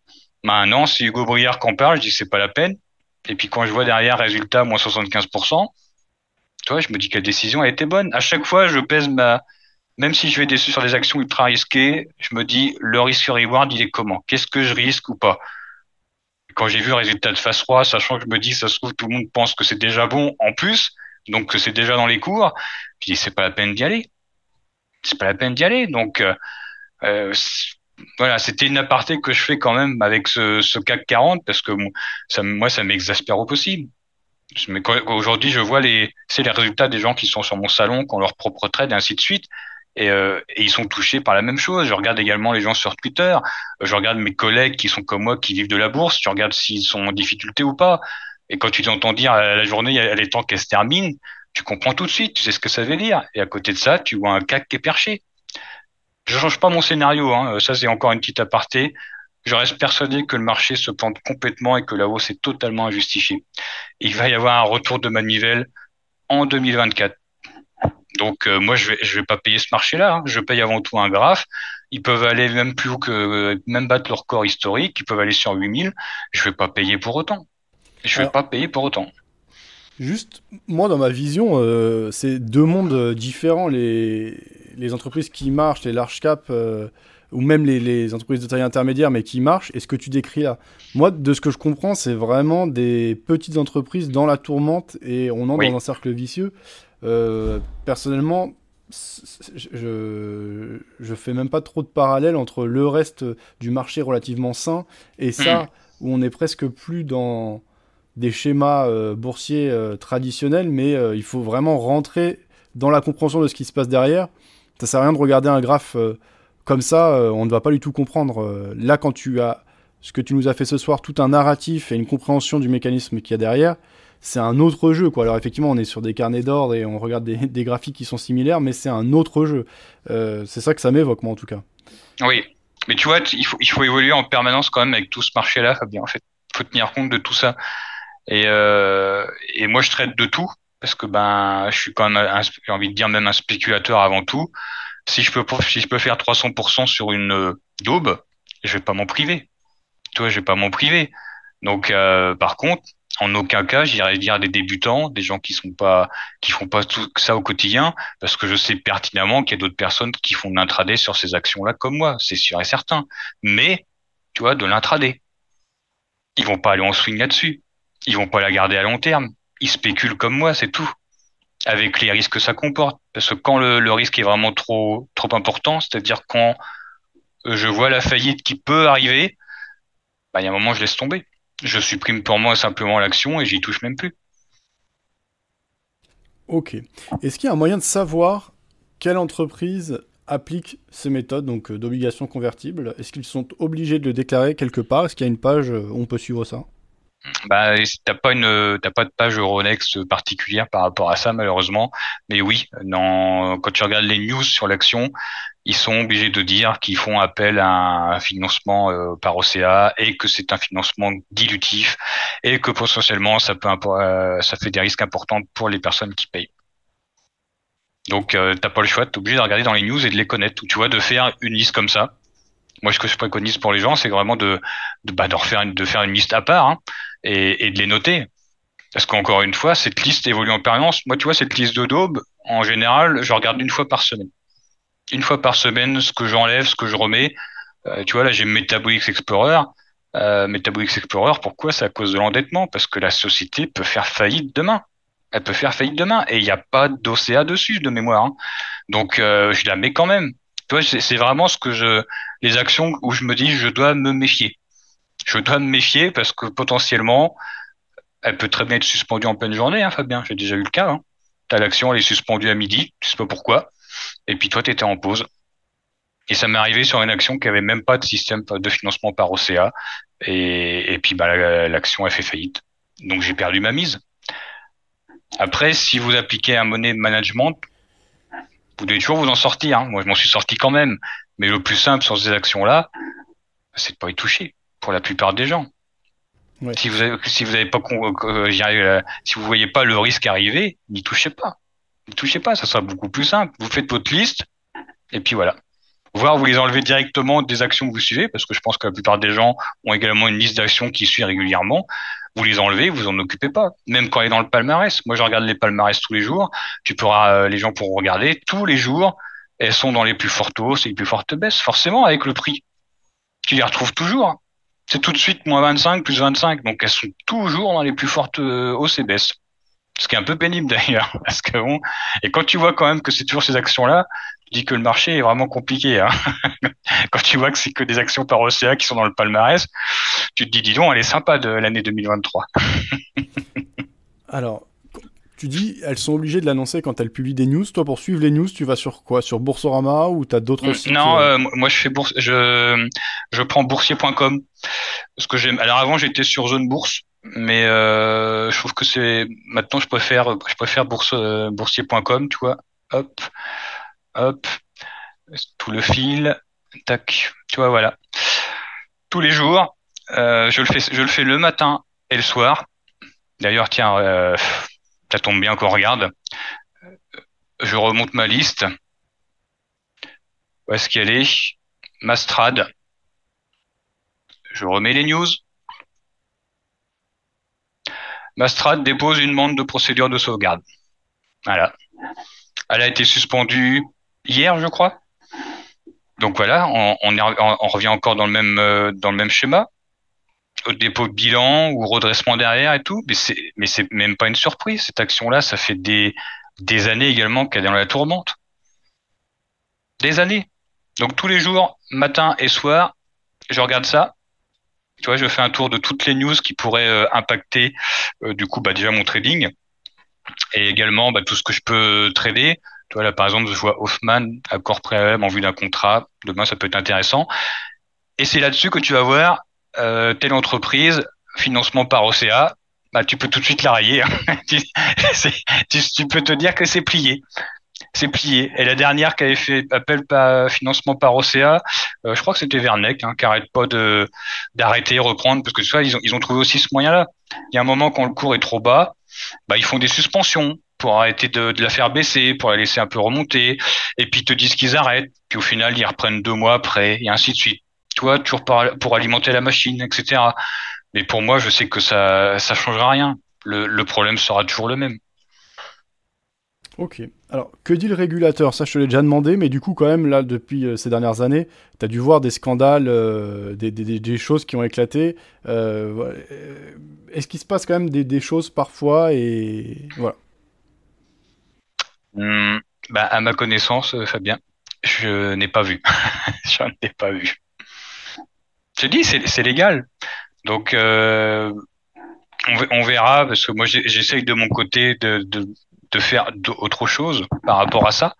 Alors, j'ai pas une, euh, j'ai pas un pouvoir énorme, mais je connais des gens et je travaille avec des gens qui en ont un peu plus que moi. J'essaye. J'essaye, je sais pas si on y arrivera, mais bon, j'essaye de, de, de faire changer ça quand même, parce que c'est encore une fois, je te dis, c'est pas normal. C'est pas normal et il faudrait que ce système-là s'arrête. Apparemment, d'après ce que j'ai compris, c'est c'est pas au niveau français, c'est au niveau européen. C'est au niveau européen et tu sais bien, la fois que c'est au niveau européen, c'est un peu plus compliqué. Donc, euh, j'ai pas toutes les normes exactement comment ça fonctionne, parce que je sais qu'il y en a sur d'autres d'autres places. Donc, c'est bien un, un financement qui est autorisé au niveau européen.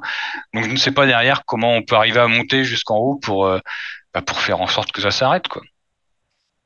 D'accord. Alors là, j'ai des questions un peu plus personnelles par rapport à ton trading. Déjà, je vais prendre une question de notre auditeur. Euh, Ah, il te posait deux questions. Déjà, il te demandait, est-ce que tu penses que le marché va baisser en janvier 2024? J'imagine qu'il parlait du marché en général, comme tu as évoqué le CAC 40 tout à l'heure. Est-ce que tu as un avis ou pas? C'est pas ton, Oui, ton job, c'est pas ton... si, si, si. euh, là, bah, de toute façon, je peux le dire. Là, j'ai shorté le CAC. J'ai shorté le CAC euh, tout à l'heure sur les autour des plus hauts. D'accord. Et quand tu shortes le CAC, tu le fais via quel type de produit? Alors, vu que c'est pas le produit que je préfère, mais je le fais par BX4. Pourquoi BX4? Parce que beaucoup de gens sur mon salon ont un PEA et du coup se retrouvent limités avec les produits qu'ils peuvent prendre. Donc, euh, bah, pour être comme avec eux, euh, vu que, vu que je partage mes trades et que j'ai exactement les mêmes positions que je donne, bah, j'ai pris du BX4 comme eux et puis après je partage le trade. Et j'ai même doublé après sur la clôture parce que bah, il y a un magnifique pendu ou une étoile filante selon l'interprétation de chacun. Donc, c'est pas pour ça qu'il sera bon. J'ai déjà mon stop. Forcément, c'est un stop sur les plus hauts euh, annuels en clôture. J'insiste, hein, pour un stop fixe, en clôture jour. Je suis obligé de le tenter, Fabien. Je suis obligé de tenter un pendu ou une étoile filante sur les plus hauts euh, annuels. Je suis obligé de le faire, même si je sais qu'ils vont, ils vont être compliqués. Ça va être compliqué parce qu'ils vont tout faire pour finir la- l'année autour de leur plus haut ou sur leur plus haut, bah, pour faire un joli bilan. Comme ça, les gérants touchent leur bonus, euh, et tout le monde est content, et puis voilà. Par contre, en 2024, oui, vu que je suis persuadé que le marché est complètement à côté de la plaque et qu'il risque d'avoir des grosses déceptions, notamment au niveau de la Fed, parce que pour moi, ils vont pas baisser leur taux. Ils vont pas baisser leur taux. Donc euh, oui, je crois à une baisse et je vais essayer d'être le plus liquide possible à, à la fin de l'année.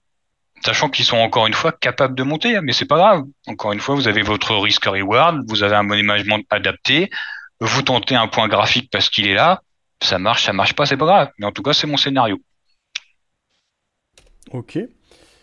Alors, tu as dit que la plupart de tes auditeurs ont un PEA, ce qui est classique en France. C'est vraiment un dispositif euh, intéressant et populaire pour investir en actions. Euh, toi, je sais pas si tu communiques, mais euh, quel type de compte euh, utilises-tu pour faire ce type de trading? Est-ce que c'est un compte titre ordinaire? Est-ce que c'est un PEA ou Alors moi, j'ai fer- j'ai fermé mon PEA et j'ai fermé mon PEA parce que c'était pas rentable financièrement pour moi. Donc ça surprend toujours les gens, mais mon économie de courtage était moins, enfin était plus importante que mon économie fiscale. Donc j'ai fermé mon PEA parce que bah, vous savez comment ça se passe. Et instant que vous demandez votre euh, votre transfert, ça prend des plombes. En général, le broker vous embête. Et donc moi, pour résoudre le problème, bah, je l'ai carrément clôturé comme ça. Ça m'a parce que je voulais absolument récupérer le cash. Et vu que de toute façon, il avait moins de 5 ans, ça allait entraîner la clôture. Donc j'ai demandé la clôture directement. Et aujourd'hui, je trade avec deux Giro. Je trade avec Interactive Broker via ProRealTime.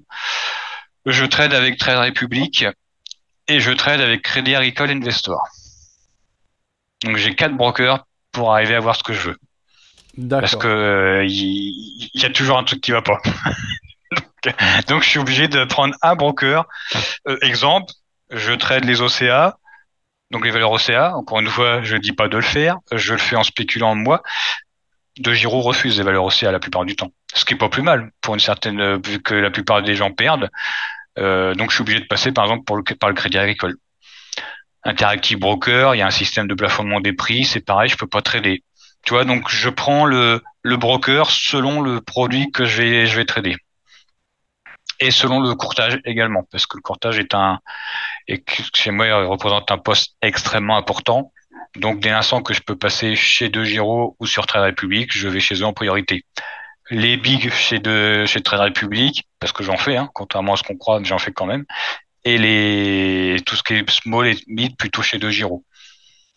Alors, moi, j'ai beaucoup tradé avec Pro Real Time via Interactive Brokers, mais principalement les produits dérivés, donc les futurs et mmh. les options. Euh, dans tout ce que tu décris, toi, tu sens vraiment te spécialiser sur les actions et avec peu, a priori, ou pas du tout d'effet de levier. Est-ce que c'est un choix Et est-ce que tu t'es déjà intéressé aux produits dérivés ou pas plus que ça euh, J'ai un peu tout testé, Fabien.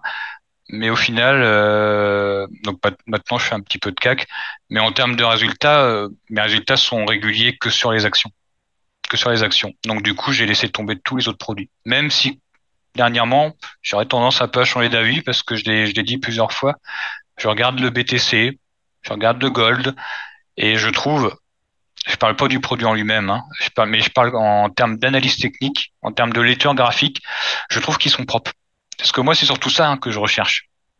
Des graphes propres, enfin des, des graphes où il n'y a pas trop de fausses cassures. Et le BTC, je l'avais annoncé il y a deux semaines sur euh, le space de Trade Republic. J'avais dit le BTC est à suivre parce qu'il y a vraiment une belle figure graphique.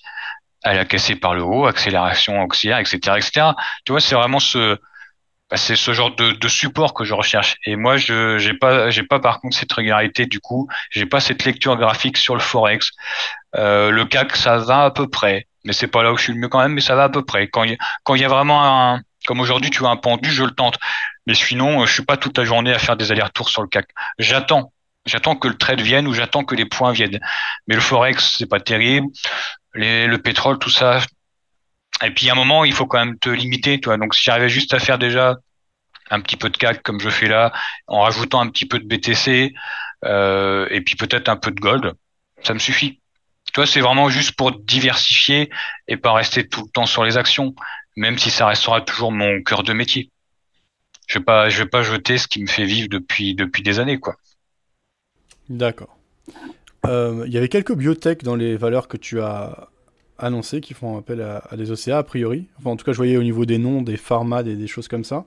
Mm. Et ça, euh, encore une fois, moi, comme je me suis depuis 2007 toujours plutôt intéressé aux, aux grosses capitalisations, je le vois de loin ce, ce phénomène. Et pendant un temps, il y avait euh, des particuliers qui se plaignaient beaucoup euh, de l'investissement sur les biotech, un peu dans la même idée, c'est-à-dire que c'était beaucoup de ventes de rêves, beaucoup de fausses annonces pour euh, dire que les recherches avançaient, alors que ça n'était pas le cas. Est-ce que tu as un point de vue sur les biotech? Est-ce que c'est toujours quelque chose qui attire des particuliers et pas forcément dans le bon sens, ou c'est passé de mode et voilà Non, c'est pas, c'est pas passé de mode parce que tu en as quelques-unes de bien, hein, Fabien. Quoi. as quelques-unes de bien. Euh, je vais être plus large, mais Dernièrement, il y avait euh, Nanobiotics qui avait fait un très beau parcours. Il y avait Adosia qui avait fait un très beau parcours, qui est passé de 3 à 13 euros avant de retracer et ainsi de suite. Il y en a quand même qui tiennent la route, Dieu merci, et qui sont sérieuses et qui, et qui donnent des vrais résultats. Après, il faut pas se leurrer. Encore une fois, c'est une question de risk-reward. Et pour 10, euh, vous en allez avoir une de bien qui va tenir la route et qui va donner des résultats. C'est ça le truc. Il faut pas oublier qu'à chaque fois, c'est le même principe. Résultat de phase 1, phase 2, phase 3. Et phase 3, c'est 75% d'échecs. Donc tu vois, tu as déjà le risk-reward qui te le dit de, lui-même. Moi, ce que j'aime bien faire, dès l'instant qu'il y a... Euh, alors, ça dépend de la boîte. Toi, déjà, comme j'ai dit, Farnex, j'y vais pas. Si c'est une boîte un peu plus sérieuse, qui tient la route, avec un bon, un, bon management, etc., euh, qui a du cash, qui n'ont pas d'OCA, évidemment, je vais avoir tendance à spéculer sur ces résultats de phase 3. Sauf que je vais payer avant et je vais vendre avant qu'ils sortent tu vois, je vais pas attendre de, de jouer en gros un résultat binaire parce que c'est tout ou rien hein, de toute façon. Et vu que le marché aura tendance quand même à spéculer avant, surtout s'il y croit, donc moi c'est ce que je fais. J'y vais avant et je sors avant. Je vais peut-être garder juste un reliquat si j'ai vraiment de la marge, mais en, règle générale, ça, ça n'arrive pas souvent. Donc euh, c'est comme c'est comme ça que j'ai loue. Mais sinon les biotech, non, tu peux toujours les trader. Et le problème, c'est pas passé de mode, Dieu merci, et il y en a qui tiennent, qui tiennent encore la route. Là, il y a Carmat. Alors, Carmat, on va pas dire biotech. Enfin bon, ils sont avec des cœurs artificiels. Il y a quand même deux mois, la boîte disait qu'elle était pas loin du dépôt, enfin de la, du dépôt de bilan.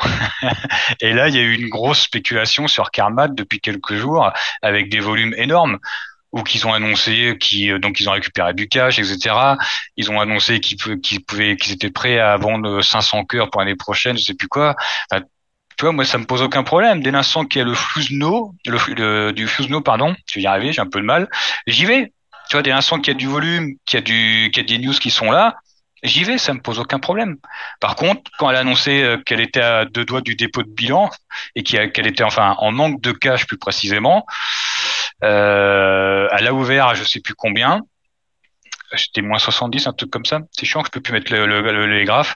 Mais euh, tu vois, derrière, bah, j'ai essayé de trader en intraday, mais après, j'ai laissé tomber. J'ai laissé tomber parce que je me suis dit encore une fois, le risque reward, elle peut très bien dire le soir suspension, on n'a pas réussi à récupérer du cash, c'est terminé, on plie, la boîte. C'est pas parce que c'est Carmat que ça existe depuis de X années euh, que ça peut pas couler. Hein. On a vu des boîtes qui existaient depuis des années qui ont coulé. Hein. Il faut toujours vous dire qu'en bourse, l'impossible est possible. Et moi, je pars du principe, au final, que, bon, on va pas me dire du LVMH, évidemment, mais je pars du principe que le pire à chaque fois peut arriver. Et en gros, le pire, c'est quoi? Bah, C'est ton action à face faillite et que tu sois à zéro. Et nous, en tant que trader, on doit surmonter tout ça, on doit passer tout ça. Donc, quand je pars de ce principe-là, je suis jamais déçu. tu vois? Je suis jamais surpris par le marché, en tout cas. Même si, encore une fois, je vois des mouvements qui, pas malgré ça, qui me surprennent encore quand même, parce que je vois des choses hallucinantes. Mais en tout cas, voilà, non, vous pouvez, vous pouvez le trader. Toi, là, tout à l'heure, j'ai montré des news. Demain, je vais être sur ces actions-là. J'essaye d'aller quand même là où il y a du, du, volume où je vais pouvoir sortir tant qu'à faire. Parce que rester en pause euh, des jours et des jours sur des actions liquides, je le fais. Hein. Mais c'est usant. Ça aussi, c'est usant. Ouais. Alors, pour te retrouver, tu as dit que tu avais un, un salon Discord. Euh, ça se passe en partenariat avec Pepitor, c'est ça? Alors, Pepitor, c'est la, en fait, c'est la boutique c'est la boutique où on, on, a le lien pour, pour que les gens euh, en fait prennent l'abonnement si tu veux. Et sinon, on a un salon Discord euh, à part où je travaille avec d'autres personnes comme euh, comme Argoni, Tino, etc. Des gens que, que, connaissent déjà, etc. On est une belle équipe. Il y a Tradosor que tout le monde connaît bien évidemment. Donc bah, les gens peuvent nous retrouver là. Ils vont sur Pepitor, ils prennent l'abonnement et puis après ils ont le lien pour venir avec nous sur Discord. Abonnement mensuel ou annuel comme ils veulent. Voilà. Très bien. Vous avez le lien euh, épinglé en haut du chat. Et j'ai également mis le lien vers ton compte Twitter. Tu es pas mal actif hein, sur Twitter et au quotidien, on peut avoir des, des news, tes sentiments et tes, tes réactions, tes peut-être coups de gueule, ou enfin en tout cas toutes les infos. tu, es, pas mal actif sur Twitter. Ouais, je suis pas mal réputé pour râler à ce qui paraît. Mais bon, c'est parce que si tu veux, il faut comprendre une chose, c'est que quand tu fais ça toute la journée, euh, c'est comme les gens qui ont un, un boulot au final. Pour moi, c'est un boulot. Donc bah là, comme les gens ont leurs problématiques dans leur boulot, des fois ça les saoule, ça les énerve. Bah moi aussi, moi aussi, ça me fait râler. Forcément, quand ça va pas comme je veux, ça me fait râler. Mais ce qui me, ce qui me fait sortir le plus de mes gonds, c'est quand je vois des, bah, des, des manips comme sur les OCA ou quand je vois des des, des, fonds qui s'acharnent à vendre et ainsi de suite, alors que l'action est déjà à moins 75% depuis le début de l'année, des choses comme ça. Tu peux rien, entre guillemets. Mais voilà, c'est ton boulot et ça t'énerve. Forcément, ça t'énerve. Aujourd'hui, tu vois, j'ai fait trois fois, je suis monté trois fois à plus 1000 euros de plus-value et je suis revenu trois fois à zéro. Trois fois à zéro et au final, j'ai fini en, j'ai fini en rouge. Sachant que mon, ce que j'essaye vraiment de faire tous les jours, c'est de finir vert quel que soit le marché. Que ce soit 100, 200, 300 euros, je m'en fiche. Mon, objectif, mon obsession, c'est de finir vert tous les jours, quel que soit le marché. Ah bah, quand je suis pas, que, je suis énervé. c'est marrant parce que moi, ce serait exactement l'inverse. Mais ça, c'est de toute façon, il y a autant de Mais pour moi, justement, moi, en tout cas, j'essaie absolument d'éviter ce genre de biais parce que c'est le meilleur moyen de, de faire des choses incohérentes vu que c'est pas nous qui décidons, mais que c'est le marché j'essaie personnellement à tout prix d'éviter ce type d'objectif trop récurrent parce que c'est pas la nature du marché. Quoi. Moi, dans ma vision, le marché, quand il donne, ça peut être explosif et exponentiel. Et je l'ai vu euh, depuis que j'ai débuté sur certains investissements ça a été vraiment incroyable et, d'autres plus difficiles. Mais en tout cas, le marché fait ce qu'il veut, ça c'est sûr. Et j'essaie absolument d'éviter. Je trouve aussi qu'avec ce type d'objectif, on peut tendre vers une logique qui est néfaste, qui est celle d'une logique un peu de gambling, où on veut absolument faire, faire au marché ce qu'on veut. mais je ne doute pas que euh, pour toi ça fonctionne, en tout cas que c'est bien pensé et structuré. Euh, je ne dis pas que mon approche est bonne, mais c'est juste pour dire que moi, à titre personnel, j'essaie absolument d'éviter ce type d'objectif quotidien euh, de finir absolument en vert. Donc c'est marrant que toi, au contraire, ce soit une force ou un moteur pour ta stratégie. Bah, ça me rassure psychologiquement, Fabien, au final. Parce que je te l'ai dit, pendant des années, j'avais cette obsession de sortir un salaire pour payer mes factures. Et j'ai gardé cette obsession. Tu vois, là, j'ai mis mon salon Discord et il y a une case suivi performance en partie 8 et tous les jours, tu vois, tous les jours, je mets, alors je les mets pas tous, parce que comme j'ai dit, j'en ai quatre, mais tous les jours, je mets mes portefeuilles, tu vois, tous les jours, pour que les gens voient au, quotidien. Donc tu vois, prévu, prévu journalière, ainsi de suite, tous les jours, je les mets. Ainsi de Giro, EIB, ainsi de suite, tu vois, je les mets tous les jours. Et ça fait bah, ça fait depuis que j'ai le salon, ça fait trois ans que je les mets tous les jours pour montrer aux gens déjà que j'ai bien les mêmes euh, les mêmes positions qu'eux. Et puis encore une fois, dans un souci de transparence, tu peux pas te prétendre euh, trader sur compte propre si tu montes pas tes résultats. Ça n'a aucune crédibilité. C'est pas normal. C'est pas normal. Donc moi je le fais. Et, puis c'est une, j'espère que ça, ça, sert également de motivation pour les gens parce que ça peut, ça montre, ça montre que je suis pas meilleur qu'un autre, je suis pas plus intelligent que les, personnes qui nous regardent. Ça veut dire que tout le monde peut y arriver dans l'absolu. Tout le monde. Si j'y arrive, tout le monde peut y arriver. Euh, combien de personnes as-tu euh, accompagné depuis euh, toutes ces années? Et quel bilan tu tirerais, quelle conclusion, quelle synthèse sur les comportements, sur ce qui marche, ce qui ne marche pas? En fait, c'est vrai qu'on retrouve toujours les, les, les, les mêmes euh, les mêmes problématiques en fait. À savoir, euh, là c'est un truc que je, je dis de, depuis peu. Euh, par exemple, la plupart du temps, les gens, encore ce fameux risk reward, les garçons qui prennent un trade, ils ont un take profit qui est beaucoup trop haut. Et ce qui fait qu'au final, à chaque fois, ils ont un stop, une bêtise, hein, à moins 10% et un take profit à plus 25. Sauf que c'est beaucoup trop haut l'action n'ira jamais du premier coup et résultat à chaque fois ils se feront sortir sur le stop. J'ai remarqué aussi et ça c'est un gros problème notamment pour les gens qui travaillent. La plupart des gens qui ont des stops fixes se font sortir systématiquement par le marché. Et ça c'est vraiment un très très gros problème parce qu'on est obligé d'avoir des stops Fabien. On est obligé. Moi, j'aime bien mettre un stop en couture jour. Déjà, ça limite. Mais pour les gens qui travaillent, si tu as une bad news en pleine journée ou n'importe quoi, et qui rentrent le soir et qu'ils ont attendu un stop couture jour, c'est ben, possiblement euh, un moins 15, moins 20, moins 25. Donc c'est compliqué. Et l'autre, la dernière problématique qu'on rencontre tout le temps, ben, c'est que les gens ont beaucoup de mal à prendre leur perte. Ça, t'as beau le rabâcher depuis des années sur Twitter, tout le monde le dit, mettez un stop loss max, même mental, hein, surtout mental, j'ai envie de dire. Mais la plupart des gens ont beaucoup, beaucoup, beaucoup de mal à prendre leur perte. Ils ont toujours cette, euh, cette, euh, j'ai envie de dire, ce rêve, entre guillemets, enfin, ils, y croient toujours. Ils pensent toujours qu'ils peuvent s'en sortir. Moi, dès l'instant j'ai pris un point, s'il est cassé, je sors. Je cherche pas à comprendre. Quelle que soit la perte, c'est la gestion de votre perte qui fera la différence, qui fera de vous des bons traders. C'est la gestion de la perte. Tu vois, là, là je sais qu'aujourd'hui, il y a beaucoup de gens qui ont redonné des gains au marché. Je, le sais parce que je, le vois en parlant déjà avec les gens de mon salon, bien évidemment. Et puis je le vois au comportement des actions. Je sais qu'il y en a beaucoup qui ont réduit des gains aujourd'hui au marché. Encore une fois, l'importance justement de pas forcer le trading, d'avoir un bon risk reward, d'avoir un money management adapté. Et si les points sont passés, parce que là je suis sûr également qu'il y en a qui sont frustrés bah, d'avoir un tel rebond qu'ils n'ont pas forcément profité, tant pis. Tant pis, le rebond il est passé, tu payes pas, le point il est passé, tu payes pas vous attendez votre boulot, vous êtes des chasseurs. Alors à chaque fois, moi je avec ça avec le, sketch des inconnus, le bon et le mauvais chasseur. Le boulot d'un trader, Fabien, c'est on, on, est des chasseurs. On attend, on attend des points, on attend des configurations. On tombe pas dans le faux. Si le point est pas là, on prend pas. Tant pis. Alors ça fait des journées un peu chiantes des fois, hein, des journées très longues, mais c'est ce qui fera de vous bah, des bons traders. C'est ça qui fera la différence. Et j'ai beau le rabâcher, eh ben, on a toujours tendance à retomber dans cette, euh, bah, dans ces travers, tout le temps. tout le temps. Je pense que c'est l'être humain, hein. on est imparfait, hein. mais c'est pas grave, moi je suis là pour le répéter, le rabâcher. Merci. Il y avait encore euh, deux questions, c'était un peu de temps. Euh, oui.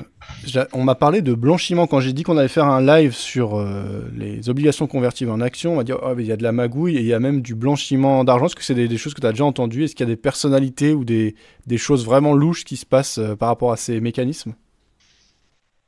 Blanchiment, je ne vais pas aller aussi loin parce que de toute façon, on n'a pas de preuves. Donc je vais pas affirmer des choses sans preuve, Fabien, puis je vais éviter de me prendre un procès. Donc non, j'ai pas de, j'ai pas de preuves matérielles parce que tu te doutes bien, j'aurais dénoncé depuis longtemps on n'a pas de preuves matérielles. Donc c'est juste que c'est voilà, c'est un système de toute façon qui est légal et que bah, qu'ils optimisent entre guillemets au maximum pour gagner un maximum d'argent, c'est tout. Mais blanchiment, non, on peut pas, on peut pas aller aussi loin quand même. On peut pas aller aussi loin. Ok. Euh, tu dis qu'il y a des algos maintenant, euh, même sur les petites valeurs. Ça, j'ai pas bien compris. Est-ce que tu peux clarifier pourquoi l'arrivée de nouvelles décimales a amené des algos euh, supplémentaires Qu'est-ce que font ces algos, ces algos du coup? J'imagine qu'ils passent devant les petits porteurs classiques qui voudraient réellement acheter un titre. mais voilà, si tu peux développer cet aspect, j'ai pas bien compris. Tu as, plusieurs types d'algorithmes euh, et tu as notamment un algorithme euh, qui joue sur le spread, donc entre le premier acheteur et le premier vendeur. Avant, euh, je vais te simplifier le, je vais te donner un exemple plus clair. Euh, Lorsqu'une action passait sous 1 euro, ça faisait 90 centimes, 80 centimes, 70 centimes. Donc, si tu voulais faire des allers-retours, tu achetais à 70 centimes, tu vendais à 80 centimes. L'algorithme de trading, bah, il faisait la même chose que toi. Il se mettait à 70 centimes et il attendait de passer. Toi, il y avait une file d'attente, il y avait un certain nombre de personnes, 15, 20, je sais pas. Donc, tu attendais ton tour et puis tu remettais en vente. Alors, ça pouvait être 80, 90 centimes, 2 euros, le prix que tu veux, peu importe. Dès l'instant qu'ils ont changé les pas de cotation, à la place de mettre 0,70 et 0,80, et qu'ils ont rajouté, ils ont rajouté des 0,71, 0,72, 0,73, 0,74. Du coup, l'algorithme, ben, quand ils ont vu ça, ils se sont dit, ah, c'est bien, plutôt que de faire 0,70, 0,80, eh ben, on va se mettre sur toutes les lignes, à savoir 0,71, 0,72, 0,73 pour revendre à 0,74, ainsi de suite, tu vois. Donc, c'est plus 10 centimes, c'est que 1 centime. Mais vu que l'algorithme fait des milliers, et des, enfin, des centaines d'allers-retours et que le spread, pas le tarif de courtage, eux, ils connaissent pas vraiment. Bah, au final, euh, en, en changeant les pas de cotation, ils ont augmenté les allers-retours pour les algorithmes de trading et ils gagnent plus d'argent. Et toi, au final, ben, avant, tu faisais la queue bien gentiment à 0,70. On était tous un peu sur le même pied d'égalité. Sauf qu'avant, euh, ben, maintenant, quand tu te mets à 0,70, l'algo, il se met à 0,71. Tu te mets à 0,72, l'algo se met à 0,73, etc., etc., etc. Le premier acheteur, le premier vendeur, c'est systématiquement un algorithme de trading. Systématiquement. Sauf si tu casses ce prix ou tu mets une quantité ridicule. Et même avec une quantité ridicule, maintenant, il a même tendance à ne plus te laisser passer. Il veut pas. Il veut que ce soit lui qui achète et qui vende. Voilà. Donc, lorsqu'ils ont fait ça, Ronex, ils ont vendu le marché aux algorithmes de trading, tout simplement, au détriment des particuliers. C'est tout. Alors, tu as toujours des mouvements, hein, Fabien, je te rassure. Mais ça a compliqué la tâche. Moi, aujourd'hui, j'essaye pas de battre les algorithmes de trading, ça sert à rien, tu peux pas. Je me mets sur lui, et puis j'attends de passer. Parce que de toute façon, tu peux pas. Tu peux pas le battre. Il, sera toujours devant toi. Et c'est une plaie. Honnêtement, c'est une plaie. Alors c'est une plaie et en même temps c'est bien parce que c'est grâce aux algos que l'analyse technique fonctionne. Parce qu'il faut bien les calibrer sur quelque chose. Mais par contre, euh, des fois, les moi qui fais des donc du trading intraday, ça, ça amuse. Là, là, j'ai envie de prendre une semaine de vacances, tu vois. Tellement ils m'ont usé. Aujourd'hui, notamment, euh, c'est pour ça quand je fais derrière toi que j'enchaîne avec ta, avec ta, avec ta vidéo, on parle, donc en échangeant avec toi, c'est pas toujours évident pour moi parce que euh, quand tu as été sous pression toute la journée et tout ça, euh, moi, il me faut un temps de, de décompression, si tu veux. Tu vois, un temps de latence. Et, et surtout quand j'ai fini rouge. Et plus j'ai fini rouge, plus il me faut un peu plus de temps. Et ça me permet, toi, de revoir ce que j'ai mal fait ou là où je me suis fait avoir et ainsi de suite. Ça me, ça me permet de retravailler ma journée et après de passer à autre chose et d'être prêt pour la journée de demain. Parce que demain, ça va pas changer. Demain, ça va être la même problématique. j'ai hâte que l'année 2023 se termine. Honnêtement, j'ai hâte. J'espère qu'ils vont pas nous faire la même chose et je, ne pense pas quand même. Mais non, j'espère qu'ils vont faire autre chose pour 2024 parce que sinon, euh, ça va être long. Ça va être long. Ok. Bah, en tout cas, euh, je pense que pour les, les small et mid cap, tu l'as dit, euh, la grosse problématique, c'est les taux qui ont monté fortement et qui bah, rendent le capital beaucoup plus difficile à, atteindre. Et bah, du coup, la concurrence, la pression fait qu'on a un environnement qui doit être difficile pour ceux qui sont acheteurs de ce type de d'action. Euh, j'ai pas de, de, grande analyse euh, ou de grands sentiments pour l'année prochaine, mais j'ai quand même l'impression que euh, petit à petit, au moins, on, on diminue largement euh, la politique de hausse des taux et potentiellement on a un vrai pivot et on a des taux qui rebaissent en 2024. Tu m'as pas l'air convaincu de ça, mais moi, ce serait quand même ma vision. Là, je pense quand même qu'on a mangé euh, le pain bah. noir euh, de ce côté-là. la baisse de taux en 2024, s'il y en a une, pour moi, pas avant l'été, euh, pour plusieurs raisons, parce que déjà, l'inflation reste quand même haute. Faut pas, faut pas se leurrer.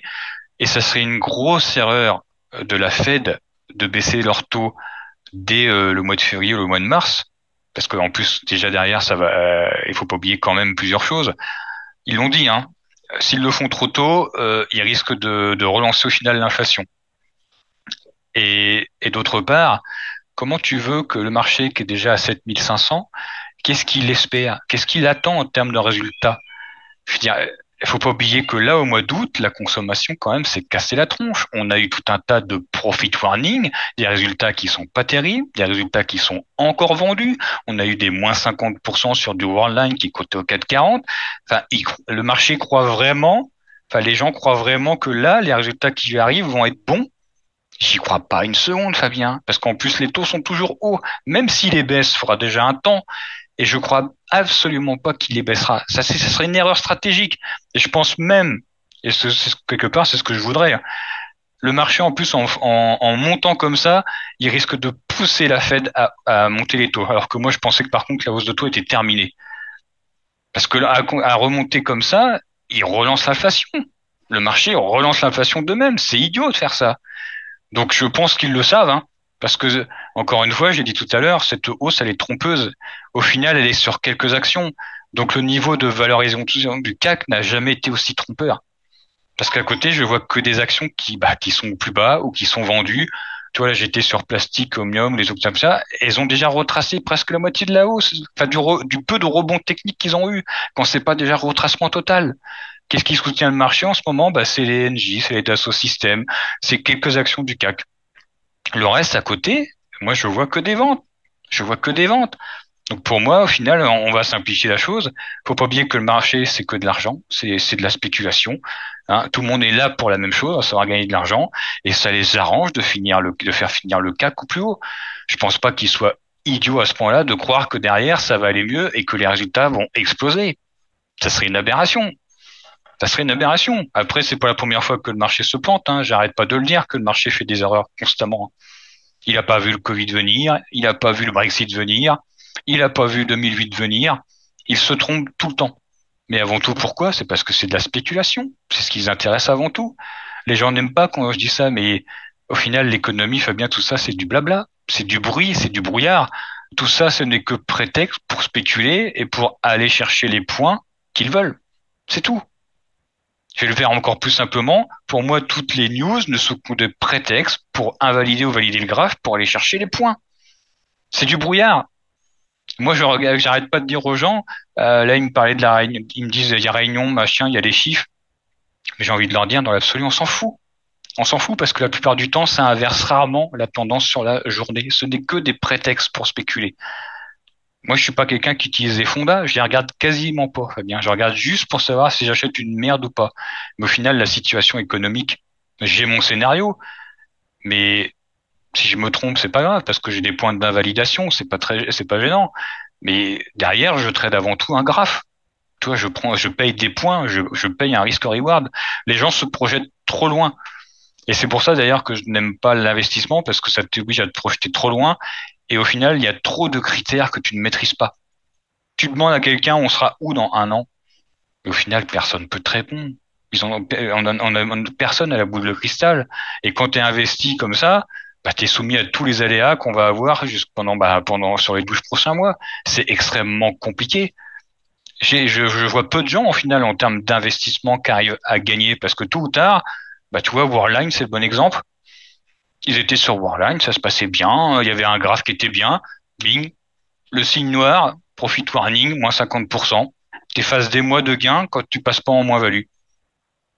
C'est ça que les gens ont du mal à avoir comme notion. Aujourd'hui, pour moi, je vais pas pousser trop loin quand même, mais la bourse, elle a changé et il faut changer avec. Il faut avoir une vision différente. comme j'aime bien dire, la bourse à papa moment, c'est fini. Même quand tu fais de l'investissement, tu es quasiment obligé de regarder tous les jours. Si tu reviens le soir et que t'as pas vu y a moins 50% ou t'as pas vu le profit warning, tu fais comment? Tu peux plus laisser ton portefeuille euh, vaguer comme avant. C'est plus possible. C'est plus possible. On est obligé de regarder tous les jours. On travaille avec un marché qui est agressif, qui réagit au millième de seconde. Il faut. Il faut. Et ça, c'est encore une des erreurs que je rencontre. Les gens n'y passent pas assez de temps. Il faut regarder tous les jours. Bon, je vais pas te faire une réponse complète euh, parce qu'en fait on rediscuterait pendant trois plombes. Euh, mais euh, à l'occasion, de, toute façon, heures. à l'occasion, de toute façon, on, pourra faire d'autres choses et, discuter. tu as soulevé tellement de points que ouais, je vais même pas rentrer dans un début de réponse. ouais, je m'excuse, je me suis un peu écarté, Fabien.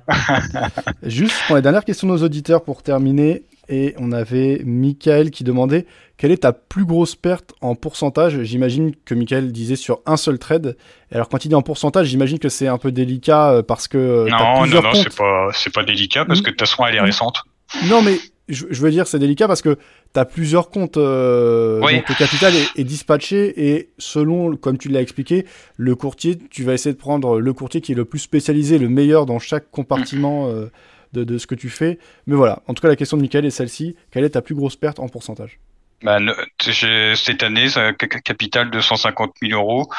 Euh, Inelec Multimédia au mois de septembre, 9 500 euros sur l'action de perte. En deux jours. Ah, ça m'a fait mal.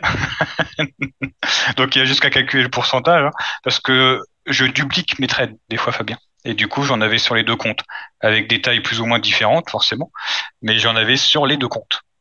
Et ça, ça m'a coûté 9500 euros. Donc, Donc euh, ouais, 7-8%. Ouais. Ce qui est forcément, en termes de management, c'est trop. Là, euh, tu peux trouver à chaque fois une erreur. Alors, même si le mouvement était aberrant, euh, il y avait quand même une erreur, bien évidemment, dans mon management. J'avais, j'avais une, une taille surdimensionnée parce que j'étais persuadé qu'elle allait remonter. Et elle a remonté. Mais j'ai pas pu tenir. c'est frustrant, hein. Les gens connaissent bien la, frustration en, bourse.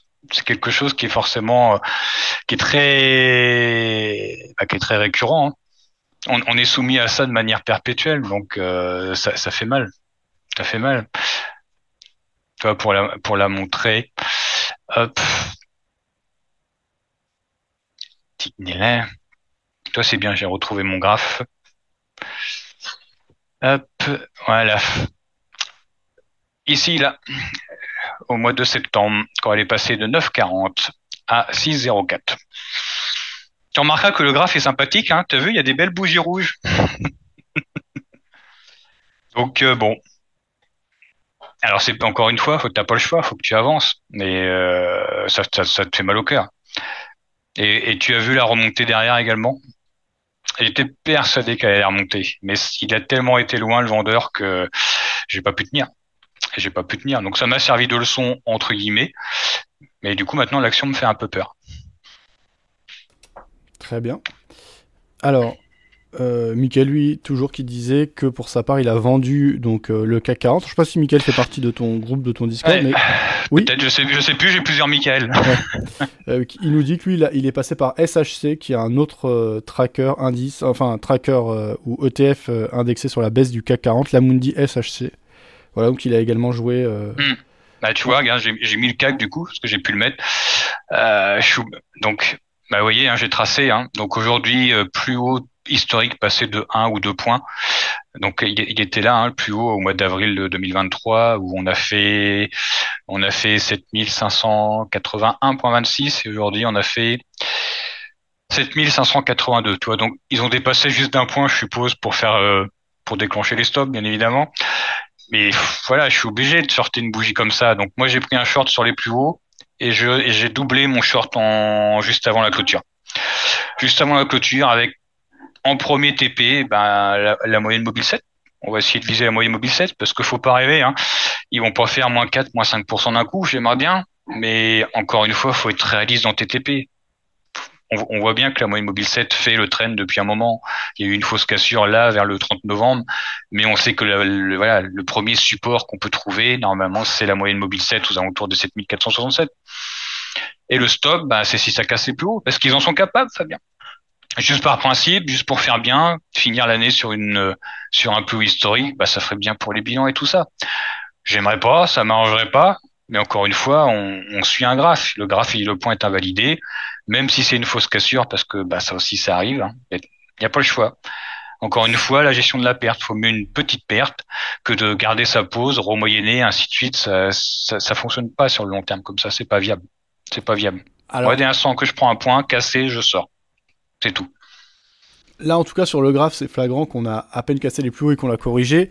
Par hmm. contre, sur le long terme, pour moi, c'est compliqué de savoir, et je pense qu'il n'y a pas grand monde qui sait, mais bon, quand même, les hmm. très grosses firmes, euh, de, de, de, finances de marché euh, ont une cartographie euh, assez claire des, des, forces en présence, mais hmm. tout le monde n'est pas sur le même type d'actifs. Je veux dire, voilà, là, nous, on parle d'un microcosme qui sont les traders particuliers, qui à l'échelle du marché bah, représentent une petite part, et c'est des problématiques qui sont spécifiques à nous, à, en tout cas, moi en ce moment j'en fais peu de trading actif, mais au traders actifs.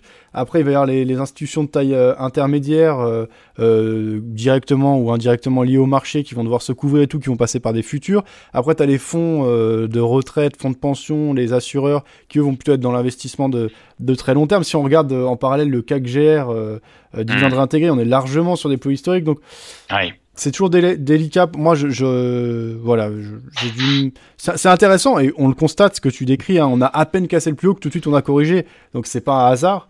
Euh, il y a des mécanismes, des phénomènes de marché, il y a de la liquidité qu'on va chercher. Tu as parlé de déclenchement de stop et tout. Après, dans quelle mesure c'est une réalité Dans quelle mesure ça tire Pour moi, quand même, ça va être euh, les résultats d'entreprise et la politique monétaire en 2024 qui vont euh, driver le mouvement de fond. Euh, on peut avoir des phénomènes techniques comme ça de, euh, qui impactent le marché, mais sur le long terme, euh, c'est-à-dire à horizon, quand je ne parle pas forcément de très long terme, mais sur plusieurs mois, le marché ne peut pas ignorer ce qui se passe réellement. Mais bon, c'est des très longs débats encore une fois. le marché corrige toujours ses excès, Fabien. tant qu'à la baisse, qu'à la hausse, il corrige tôt ou tard ses excès. Tu vois, on se rappelle de 2020, hein, gros excès sur les, les small et tout. Derrière, ça a corrigé. Alors ça, ça mettra du temps, hein, peut-être mais il corrige systématiquement et toujours ses excès. Ça, c'est une règle qui ne changera jamais. Donc là, pour moi, il y en a un. mais à quel moment il va le corriger? Vient toujours la question du timing, bien évidemment. Donc moi, j'essaye, parce que c'est de la contre-tendance hein, quand même, ce short. Mais encore une fois, la contre-tendance n'est pas interdite si vous le faites avec des, encore une fois, un risque reward qui tient la route, un stop bien défini. Il n'y a pas de mal à faire ça si c'est bien fait c'est pas c'est pas un souci. Hein. Euh, les, les, personnes qui ont acheté là, euh, regarde, qui ont acheté du 6800, euh, si tu regardes à court terme, c'était de la contre-tendance. Pourtant derrière, ils ont eu raison. Et d'ailleurs, une fausse cassure en plus. Hein. On a fini à 6798, un truc comme ça, vendredi. Je me rappelle encore. Où j'espérais enfin qu'on ait la cassure, mais j'y croyais pas trop. Et bah, ils ont fait plus que me que ça. Ils ont même tout retracé. C'est hallucinant hein, quand même ce marché. Hein. Allez, euh, dernière chose, Toto qui demandait utilises-tu le SRD Est-ce que tu utilises l'effet de levier ou est-ce que tu n'utilises qu'une marge pour prendre des actions ou tu es toujours au comptant? Au comptant. Euh, j'ai utilisé le SRD en, dans mes premières années de trading parce que j'avais pas assez de capital. Euh, là, j'avais un SRD levier 3. Depuis, j'en ai plus. Mes 150 000, alors par contre, des fois, je suis un peu en manque de cash. Et... Mais je suis que au comptant. Par contre, Interactive Broker a un truc pas mal, c'est qu'il utilise un faux levier. C'est-à-dire que tu peux poser pour plus que donc ce que tu ne possèdes sans dépasser la valeur réelle. C'est-à-dire que j'exagère le truc, tu vois, on a, t'as 100 000 euros, tu as le droit de poser pour 150 000 euros d'action, et dès l'instant que tu arrives à tes 100 000 euros, voilà, toutes tes autres offres sont annulées, tu n'as pas le droit de dépasser ton, capital au comptant. C'est très pratique, ça. Très, très pratique. C'est pas du SRD, hein. Ils ont pas de SRD euh, Interactive Broker. Mais malgré ça, euh, tu vois, mon, mon compte principal aujourd'hui, ça reste quand même de Giro parce que j'avais trop, trop de problématiques chez eux parce qu'il faut tout optimiser. Hein. Euh, on parle de trading, mais ton broker est important, tes frais de courtage sont importants, etc., etc. Il, faut, il faut tout regarder, tout. Ouais. Alors, juste, euh, moi perso, pour moi, euh, Interactive Broker, c'est vraiment le socle. C'est les meilleurs de loin à l'échelle mondiale, mais pas forcément européenne. Et encore une fois, au cas par cas, tu l'as dit, si tu as des problématiques, tu peux ne pas être d'accord, et, etc. Mais par contre, enfin, de toute façon, en termes de courtier à destination des particuliers, des intermédiaires, euh, c'est euh, le plus gros, c'est la plus grosse mm. capitalisation. En termes de calcul de marge et pour des, des, Alors, moi, sur les actions au comptant, j'en ai fait peu chez eux, mais euh, là, tu as, soulevé que la gestion de la marge était intéressante chez eux. Moi, j'ai fait pas compte beaucoup chez Interactive Broker, les futurs et options. Et pareil, la gestion de la, la marge, elle est juste excellente. Tout est bien fait, c'est dynamique en fonction de la volatilité de la liquidité à un moment donné. Et ça te laisse, en tant que trader, une gamme de tu sais, ils t'entravent pas, ils font pas non mm. plus faire n'importe quoi, c'est pas euh, du levier illimité euh, euh, ou complètement déraisonnable. Donc en fait, personnellement, moi je, je suis vraiment. Voilà, sur Interactive Broker, j'ai une très bonne expérience, mais toi, visiblement, tu as eu des problématiques spécifiques qui t'ont limité dans, dans, ton type de, de, trading. Mais tu vois, c'est la chose juste, hein, un, un broker adapté à son style de trading. Donc pour, pour d'autres personnes, Interactive Broker, ça sera parfait ça sera parfait. C'est vraiment important hein, d'avoir un, broker qui correspond à son style. Et aujourd'hui, celui qui correspond le plus à mon style, bah, c'est De Giro. C'est De Giro et c'est pour ça que je suis chez eux. J'espère que Trade Republic fera la même chose, mais Trade Republic est plus orienté des etc. Donc c'est autre chose. C'est autre chose. Tu vois, chaque broker, c'est pareil, ont un petit peu euh, leur type de clientèle quand tu regardes bien. Donc euh, bon, on verra bien comment je vais évoluer, parce que de toute façon, maintenant, j'ai fait le tour de tous les brokers. Il n'y a que chez Boursorama je que je suis pas allé. Ah moi j'y étais, mais euh, c'était pendant le Covid, euh, mais c'était une expérience correcte. Franchement, j'ai rien à dire euh, de particulier. Par contre, c'était pas pour du trading actif, c'était pour acheter des actions et les garder plusieurs mois. Donc voilà, c'est juste ça que je peux dire perso. Mais bon, en tout cas, expérience très précieuse. Hein. Merci pour ton temps, Michael. C'est ultra concret. je vais bien chapitrer euh, ce webinaire pour qu'on puisse s'y hmm. retrouver et pour que ça aide euh, parce qu'il y a vraiment voilà ce retour d'expérience est très précieux. Un particulier qui parle à des particuliers c'est euh, quelque chose qui existe hein, bien sûr qui est de plus en plus répandu mais bah c'est c'est vraiment précieux. C'est quelque chose qu'on ne peut pas retrouver ailleurs en fait. Quel que soit le l'intermédiaire, que ce soit le régulateur, que ce soit le courtier, enfin, chaque acteur de marché a son rôle à jouer. Et ce soir, on avait un particulier qui parle potentiellement à des particuliers ou à des professionnels euh, selon la, composition, mais en tout cas qui, qui, nous parle de problématiques très concrètes. Et j'ai apprécié euh, en savoir plus sur ton approche, en savoir plus sur toi, Michael. Je vais mettre fin au sondage que j'avais proposé à notre audience, qui été le suivant. Avez-vous déjà été confronté à des problématiques directes ou indirectes relatives aux OCA, donc aux obligations convertibles en actions? À 86%, notre audience a répondu non. Donc c'est quand même, euh, ça m'étonne hmm. pas parce que l'audience de bourse n'est pas spécialement orientée euh, small cap et, mid. Euh, mais voilà, en tout cas, on a 14% qui ont été confrontés à ces problématiques. Et même, de toute façon, si on n'est pas confronté, c'est important de le savoir. Hmm, hmm, donc, ton contenu, ton travail est très apprécié. Je te remercie, Mickaël. Bah, c'est moi qui vous remercie. J'espère qu'on s'est pas trop écarté du, du sujet, Fabien, parce que je, parle, je parle, et puis bon, j'ai tendance des fois à m'écarter, mais bon, ça, ça reste aussi une passion. Hein. Comme tu as dit très bien, on pourra en parler pendant des heures et des heures. Hein. Excellent, franchement. Euh, on aurait même pu continuer euh, parce que j'avais des choses à te dire, mais comme je te dis, ça va faire deux heures de live. Je pense que c'est bon pour ça. Ouais, ouais. Ça va faire une, longue vidéo. Bye. Et en plus, repose-toi bien. T'as dit que tu euh, étais stressé et que tu voulais te détendre non, bah, et demain tranquille.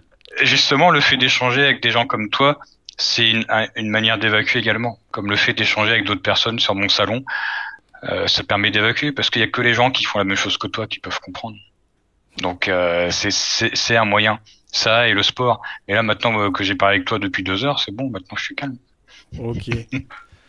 Allez, bonne soirée, bonne soirée à tous. À bientôt. Et suivez Michael, suivez Michael sur les réseaux. Si vous êtes intéressé par ce qu'il propose, vous avez le lien vers le site de Pépitor, la boutique, et le salon Discord. Vous pouvez suivre et être accompagné au quotidien par Michael et par d'autres. Hein. Je je veux pas m'avancer sur l'organisation, mais il y a des personnes de qualité. Il a cité notamment Tredo et, et d'autres personnes de leur écosystème, de leur groupe. Euh, donc vous serez accompagné par des personnes euh, de qualité, expérimentées, bienveillantes. Euh, je crois qu'il y a un, test gratuit de, ça en plus. Euh, on, évite les tests gratuits parce que sinon on se retrouve avec 500 personnes. D'accord. J'avais pu voir ça sur la boutique, mais peut-être que c'est plus d'actualité. en tout cas, voilà. Si, si, si, déjà suivez Mickaël sur Twitter. Si vous le découvrez ce soir, suivez-le. Vous allez progresser, vous allez vous allez avoir un interlocuteur de qualité sur ces problématiques spécifiques euh, euh, où il est particulièrement renseigné. Euh, si vous, vous souhaitez vraiment ben, de toute façon, si les gens ont besoin d'aide, ils n'hésitent pas. Hein, ils viennent en, privé, en message privé sur Twitter. Moi, je réponds à tout le monde. Il hein. n'y a pas, il a pas de problème par rapport à ça. Si je peux, si je peux les aider, parce que bon, moi, j'aurais bien aimé qu'on qu'on m'aide. Hein, quand j'ai démarré dans le trading, j'étais un petit peu tout seul, moi, en 2010. il y avait que Trado, c'était déjà pas mal, mais c'était pas aussi développé que maintenant. Depuis 2020, ça a vraiment pris une autre tournure au final.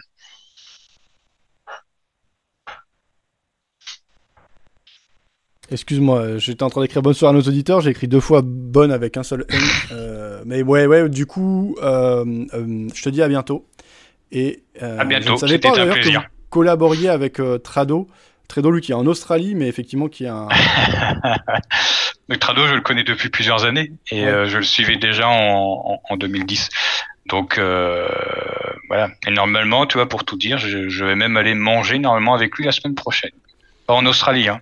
Ouais, je sais, mais le prochain sur Paris, moi je vais le voir, euh, puisqu'on a un partenaire en commun qui est IG, et euh, je le vois, on va faire un live ensemble, et ça va être la première fois de ma vie que je le vois, alors que pareil, Tredo, je le connais depuis euh, que j'ai commencé quasiment, quoi. Mm, mm. Donc c'est. Bah, c'était un des premiers, hein. Il porte bien son nom, hein. ouais. Bon, et eh ben, au plaisir, à bientôt. À bientôt. Bye.